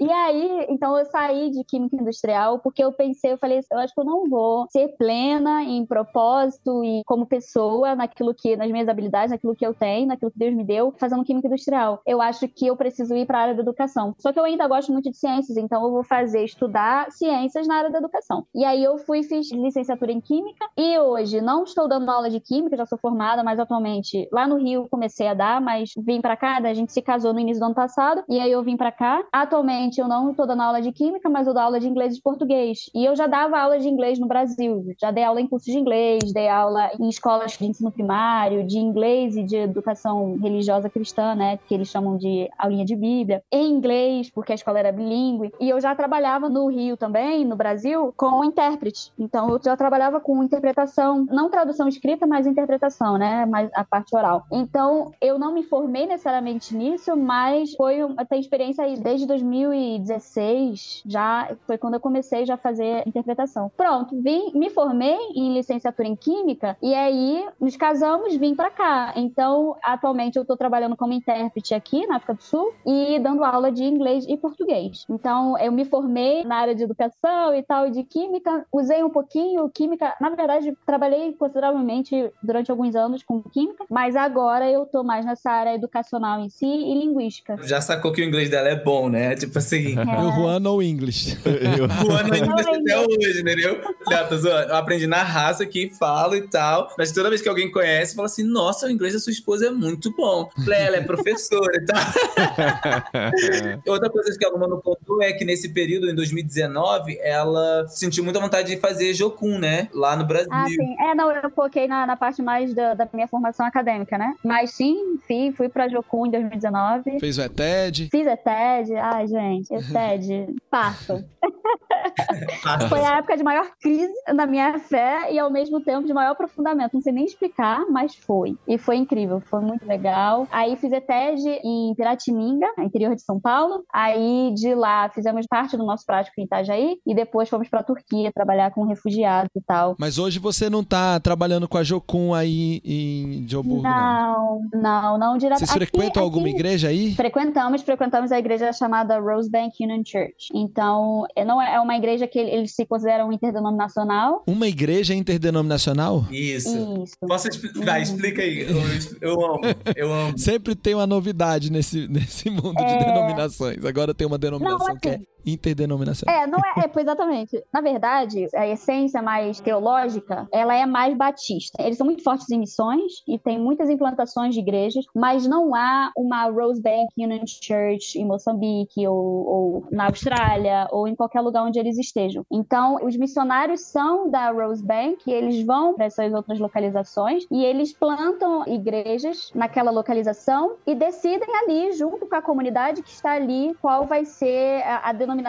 Ou Entendi. se vai ser, vai escolher uma linha doutrinária, digamos assim, mas não vai ter escancarado nas placas e tal, original. que é a denominação tal, tal, tal. Uhum. E outra coisa em relação à internacional é porque é uma das igrejas mais antigas, né, cristã aqui na África do Sul, porque ela já tem mais de 100 ah, anos. Ah, verdade. É, é, ela é uma igreja muito antiga e como a história da África do Sul, ela tem ela foi a África do Sul foi colonizada por muitas pessoas, muitos grupos étnicos diferentes. Os europeus têm os ingleses, tem os alemães, tem os, holandeses e aqui já tinha os Zulu, já tinha o pessoal nativo aqui, aí também tem muita gente da Índia, enfim. Então assim, a história da África do Sul, até a questão do apartheid, é uma história muito complicada. Porém, quando esses os colonizadores vieram e aí com a reforma, né, cristã e tudo mais, eles se desligaram da Igreja Católica, muitos pastores, eles decidiram se unir. Então a história é bem legal quando você lê da igreja, porque foram pastores que se uniram, negros, brancos. Então, na verdade, o apartheid já tinha acabado na igreja antes do Nelson Mandela. Olha só que legal. É, porque eles não queriam que a igreja fosse mais um ponto de segregação na sociedade. Então, eles pegaram diferentes pastores de diferentes localizações e, inclusive, diferentes denominações, eles se uniram. Todos cremos nisso? Todos cremos em Jesus? Sim, ok. Então, vamos criar essa comunidade para poder receber as pessoas e para esse ponto ser pelo menos um ponto na sociedade aqui, sul-africana, onde a gente vai lutar até o fim para um só corpo mesmo, independente da raça ou então essa questão da interdenominação partiu muito desse sentido de porque a igreja foi formada por pastores diferentes de denominações que decidiram se reunir em favor da nação, né? Que legal, muito interessante. Isso é a cara da África do Sul. É. Acho que aí na África do Sul são 18 etnias, né? 18 povos diferentes que formam a nação sul-africana. Uhum. Se eu aprendi bem, são dois grupos de brancos, ingleses e holandeses, e Isso. 16 Sim. grupos de negros, mas a Aí você Não estando brancos. aí, não brancos, Não é, você brancos. estando Não aí, você, você é. vê é- eles falam não brancos, que é indianos, É. misturados, Árabe. árabes, Uau. muçulmanos. Cara, a- E- essa conversa da África do Sul é muito legal. É, tem tanto pra falar ainda, né? A gente. É. Eu sei, a, a sua história antes também foi muito legal, então é difícil encaixar Mas você tudo minha episódio só. história, né? Não, eu quero conversar um pouquinho sobre a África do Sul, mas o Gustavo vai precisar sair, né, Gustavo? O Gustavo tem um compromisso Preciso. agora. E depois o Gustavo volta pro final pra falar um pouquinho e contar como é que foi o Go Equipped e a gente conversa um pouquinho mais sobre a Tente. Mas eu quero muito conversar sobre a África do Sul, a gente não pode deixar passar. Deus abençoe. Segue aí. Muito bom, valeu, Gustavo.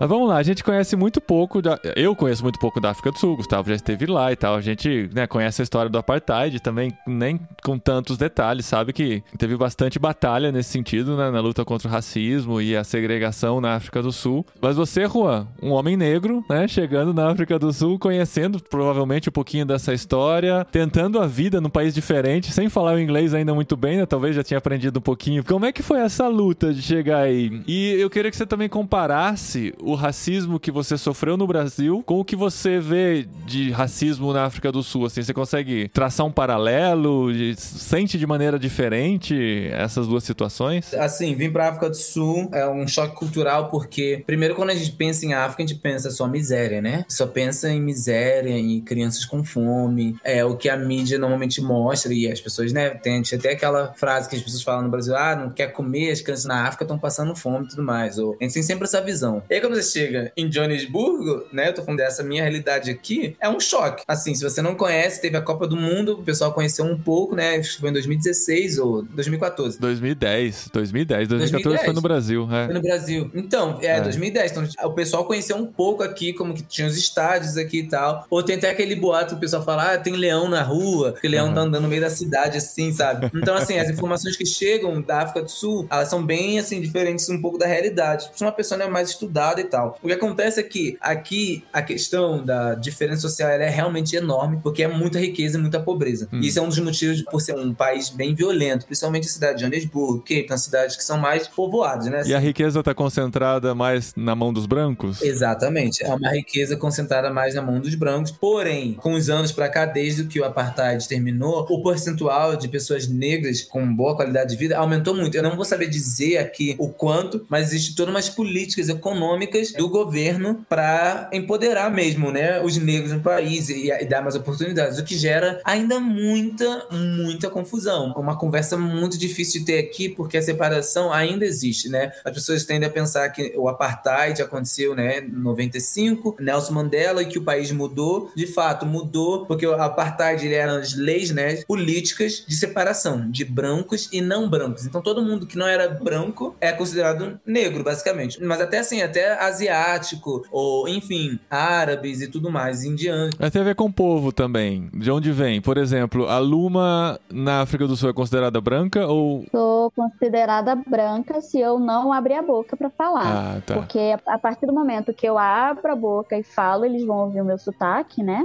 Porque todos temos. Sim. E aí eles perguntam, ah, de onde você é? Eu falo, ah, eu sou do Brasil. Aí pronto, a partir desse momento, se é um ambiente de trabalho e tal, eu já não sou mais sul-africana branca, eu sou brasileira. Aham. Essa segregação, essa diferença é pra quem é daqui. Uhum. A partir do momento que você é de fora, até o Juan, por exemplo. O Juan é negro, ok. Mas aqui, no ambiente de trabalho dele, ele não é ah, o negro e tal, não sei o quê. De certa forma, ele, tipo assim, não, ele é o brasileiro. Ele é internacional, que eles chamam, né? Ele é internacional. Então, existe a questão da representatividade, no- até no balé, por exemplo, por causa da cor da pele e tudo mais. Mas a gente observa que no dia a dia, não é tanto assim. Porque, apesar de existir a representatividade, as pessoas olham pra ele e não o enxergam como um sul-africano negro que venceu na vida. Eles o enxergam como um brasileiro que veio pra cá. Então é diferente. Eu acho que a diferença, uma das diferenças está muito nisso também. É esse paralelo da questão do racismo que acontece aqui, é assim, é bem interessante, bem chocante, porque não é falado, por exemplo. Essa separação não se fala no dia a dia, por exemplo, em toda prestação de serviço, seja no posto de gasolina, seja no mercado, seja, não sei, tô tentando pensar assim, todos esses serviços que você não precisa necessariamente de de uma formação, né, para fazer e tal, são negros que fazem. Então você, quando você tá aqui, você não, nem fala nada, você observa isso. Mas aí se você vai pegar o gerente, às vezes, gerente do restaurante, o gerente do posto de gasolina, o gerente do supermercado, é uma pessoa branca. É assim, é comum, certo? Hum. Óbvio que tem negros também nessas posições, mas normalmente são pessoas brancas. E aí você vê também um tratamento diferente. Por exemplo, quando eu e Luma a gente tá junto, somos um casal interracial, né? Pra eles aqui. Então quem olha vai achar que eu sou um sul-africano negro e a Luma é uma sul-africana branca. A Luma fala que ela tem tratamento diferente quando ela tá comigo. Porque para essa prestação de serviço, é, assim, no mercado, não é sempre, não tem como generalizar, mas é na grande maioria. Então a gente pode falar que 80% isso acontece. Que eles vão tratar a Luma mal, porque ela é branca, se ela estiver sozinha. Mas a partir do momento que ela tá comigo, eles já tratam diferente, porque ela tá comigo. Tratam melhor a Luma quando está com você, é isso? Comigo. Porque exatamente. quem te atende são os africanos negros. Negros. É. Exatamente. E aí, óbvio, que aí eles vão percebendo um pouco o sotaque e tudo mais, aí melhor ainda. Porque a, a briga deles, a questão que acontece, é como a Luma falou, é tão interna que eles vão levando de geração em geração. Então, isso eu sei pelos meus amigos, que eu tenho amigos negros, tenho amigos brancos, tenho amigos. Aqui eles falam, ah, eu sou inglês. Então eles falam que são sul-africanos, mas eles são da família inglesa. Tem outros que falam, não, eu sou africans. Africans, que é em português a gente fala africanês, que é uma língua que foi criada aqui na África do Sul, que é a mistura do alemão, holandês e inglês. Sendo que é uma, é uma língua que foi criada aqui, então ela só existe na África do Sul. Olha só, eu já tinha ouvido africanês, mas eu não sabia que era. Mas não tem nenhuma influência africana no africanês? É do Não. alemão?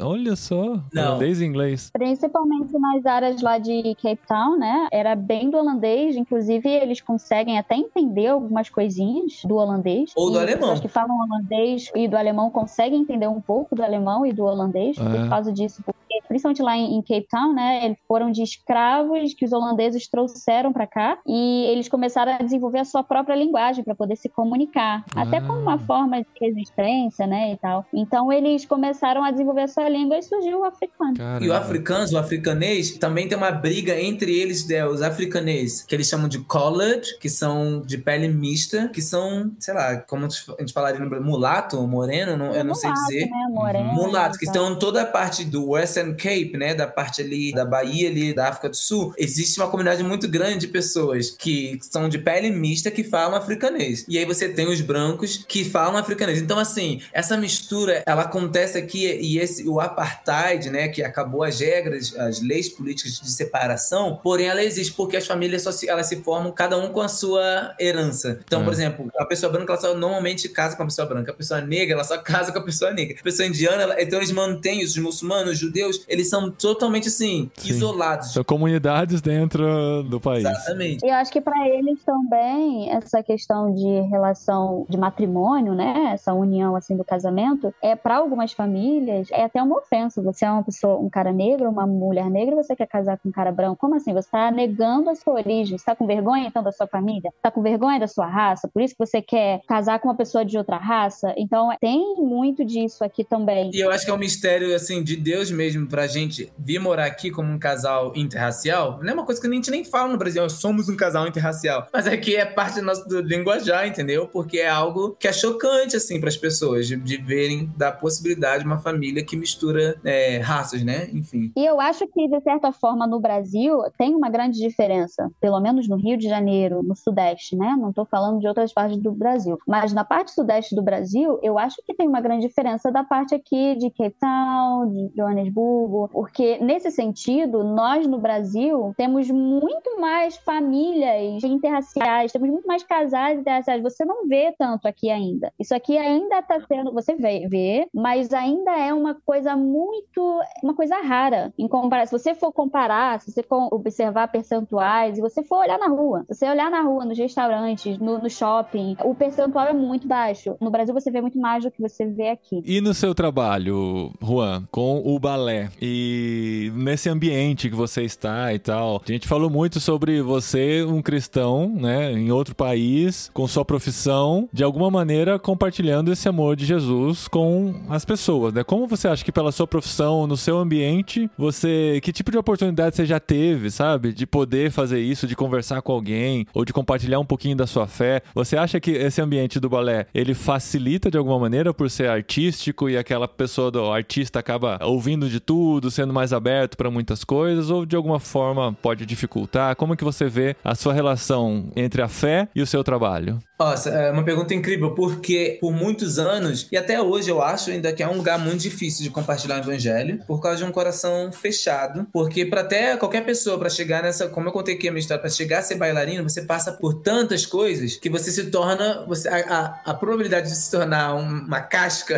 É, você fica, uma pedra, vira uma casca grossa, né? Você é, desenvolve você uma, casca uma casca grossa. Com várias feridas, com várias inseguranças, com vários abusos né, verbais, ah, né? Tem o bullying tem abuso de professor, a questão da alimentação, a questão da beleza, tudo é sobre a beleza e tudo mais. Então são pessoas muito egocêntricas, né? A minha profissão são, mas essa é qualquer área artística, né? É muito concentrada no seu eu. Meu trabalho a gente passa de 10 às 6 olhando no espelho. Então assim, nosso trabalho é em frente ao espelho. é verdade. Então você imagina, né? quantos narcisistas Nossa, tem na minha área. Caramba, não tinha pensado nisso. Você tá o tempo todo se olhando. Você tá o tempo todo se olhando. A gente lê o ambiente pelo espelho, porque são espelho na frente, atrás, do lado. A gente consegue ver as dinâmicas que acontecem pelo espelho, a gente vê a reação das pessoas. É muito sobre quem vai ser o elenco, quem vai fazer o principal. Então isso gera muito assim, não gera um ambiente, vira uma família, mas uma família totalmente estruturada. Porque a gente é uma família. que compete entre si o tempo todo, né? Compete entre si o tempo todo. Totalmente disfuncional. É. Disfuncional.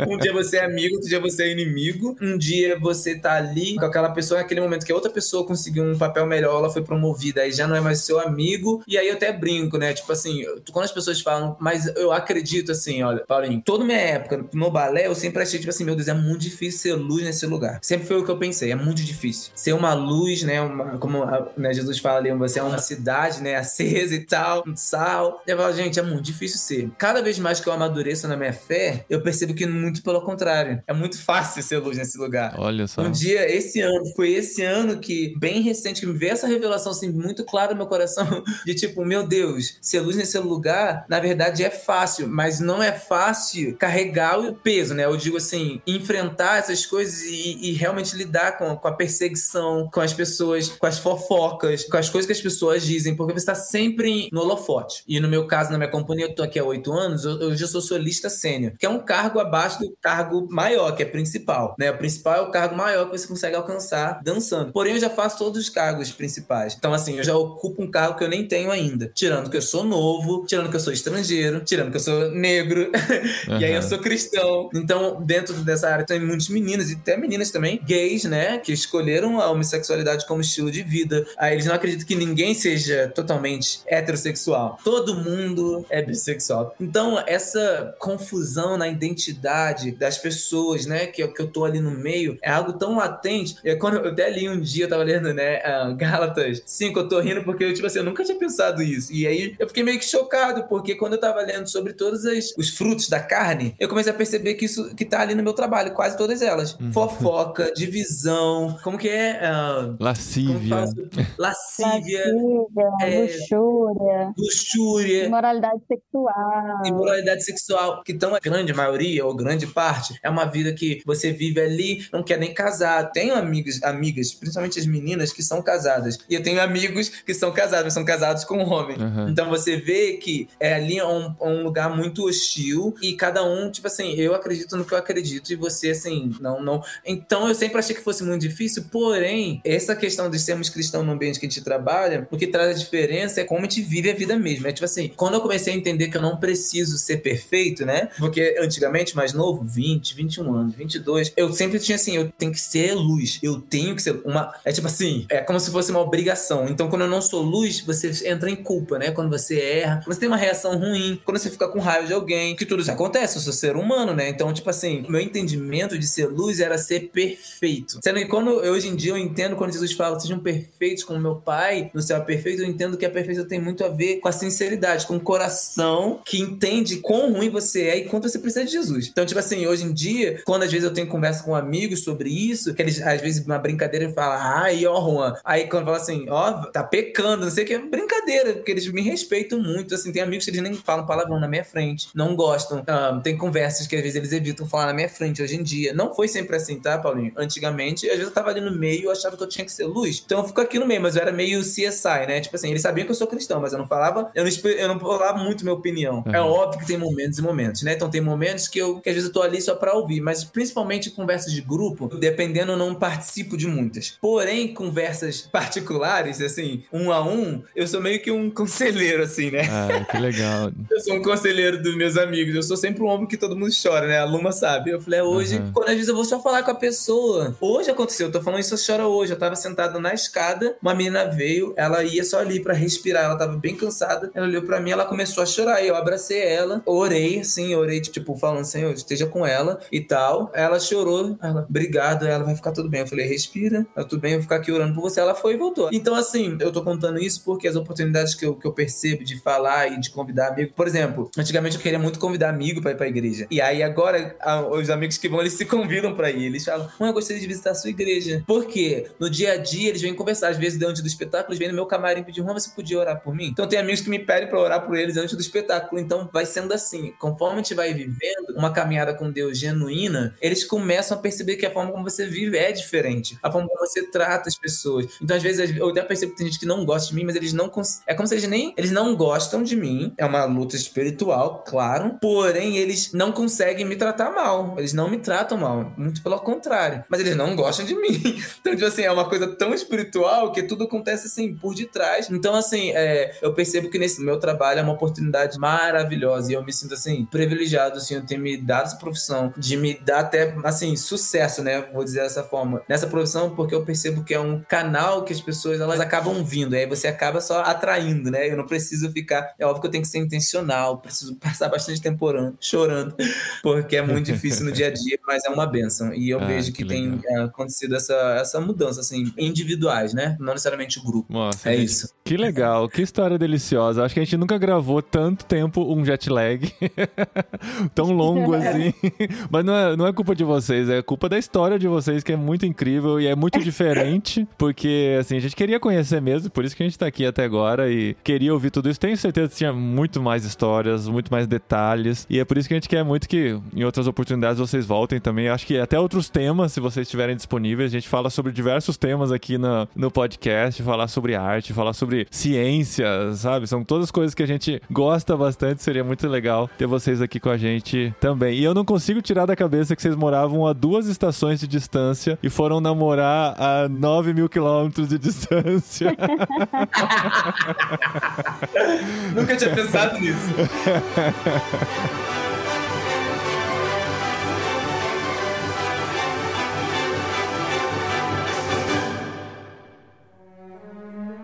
Gustavo, pode voltar, Gustavo. Sai do castigo, vem cá conversar com a gente.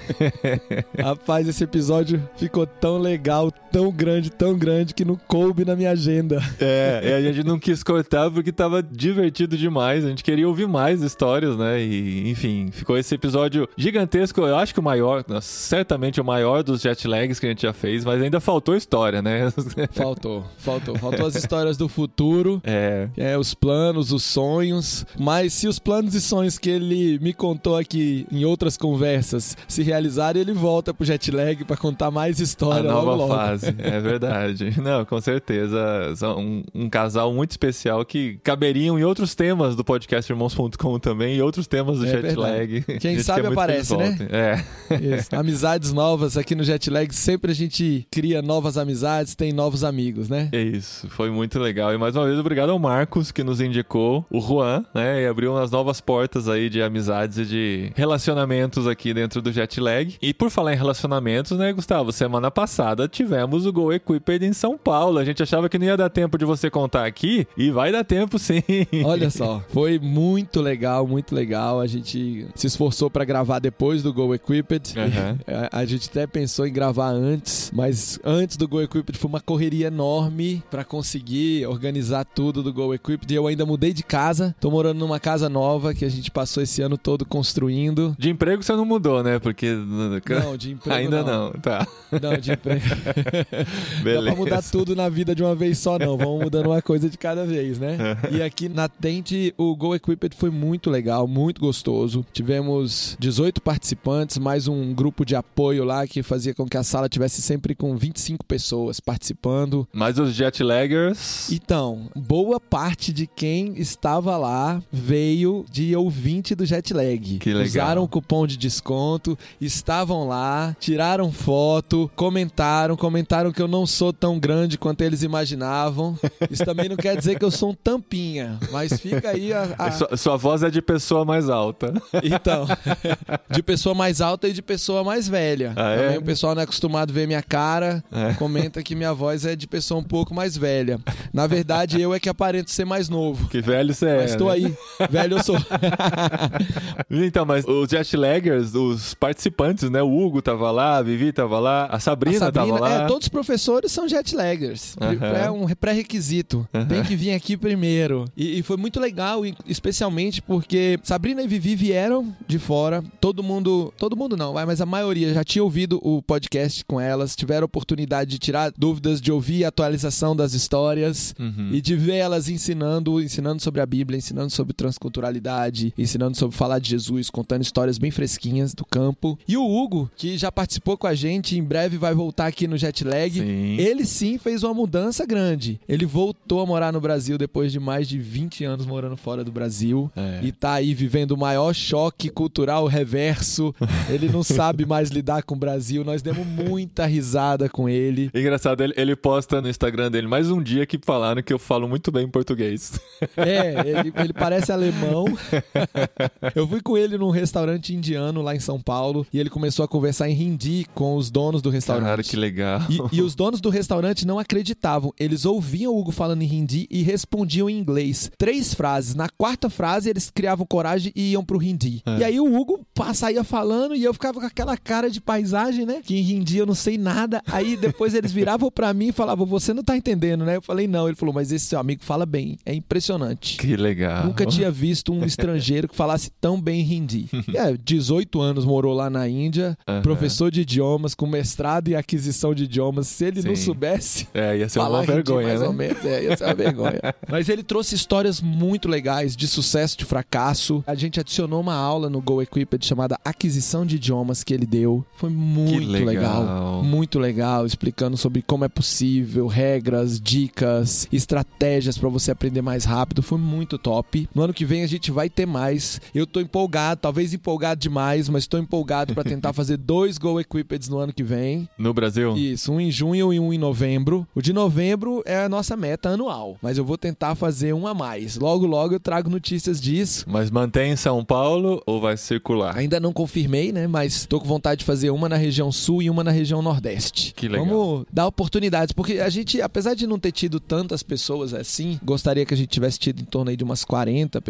Demos oportunidades para as pessoas locais, sabe, que queriam ir e que não iam ter condição de pagar uma passagem, um hotel e foram, sabe? Voltavam para dormir em casa. Então foi bem legal fazer em outra cidade que não seja Brasília. Já fizemos oito vezes aqui em Brasília. Aham. Já fizemos no Rio uma vez, em Belo Horizonte uma vez, em São Paulo uma vez. Já tem muito Go Equipped aqui nesse país. Pro ano que vem vai ter Go Equipped em vários lugares do mundo. Já tem aí no site da Tent International. Se você não mora no Brasil, você dá uma olhadinha lá. Teremos Go Equipped em diversos lugares. Inclusive o Go Equipped dos Estados Unidos, que seria agora na próxima semana, foi adiado para abril. Então se você é um jet lag aí, ouvinte, que mora nos Estados Unidos, Canadá, ou mora em outro lugar, mas tem facilidade de visto e de acesso, se prepara aí em abril. Estaremos lá em Atlanta para fazer um novo Go Equip. Já tá, as inscrições já estão abertas. Vamos torcer pra gente conseguir aí. Precisamos de pelo menos 20 pessoas para viabilizar os custos nos Estados Unidos são um pouquinho mais altos que aqui no Brasil. Aham. Então, temos isso aí. Mas, Paulinho, uma outra coisa bem legal, que a gente tá muito empolgado, porque nosso Instagram tá crescendo, mais missionários estão indo, mais pessoas estão se conectando com a gente. Então, a gente tá preparando uma promoção pro nosso curso Fé e Trabalho na Black Friday. Olha. Vamos sair aqui, o podcast vai sair antes da Black Friday, então fica atento no Instagram, Brasil Tente, vai lá no Instagram, vai acompanhando a gente, vai ter um monte de promoção durante essas próximas duas, três semanas aí pro curso Fé e Trabalho, que é um curso que você vai aprender como compartilhar a sua fé no local de trabalho. Você faz esse curso sozinho, ele tá na plataforma do Hotmart, você compra, o curso tá todo lá, as aulas, o material de estudo, é bem tranquilo. Uma das alunas do Go Equipped comprou o curso na semana passada e já terminou. Mandou pra gente a fotinha do certificado, curtiu demais. Vai aparecer aí um- nos próximos dias no nosso feed um Reels dela contando um pouquinho do curso. Então, é uma oportunidade. Ouviu agora? Vai lá, segue a gente, Brasil Tente no Instagram, compartilha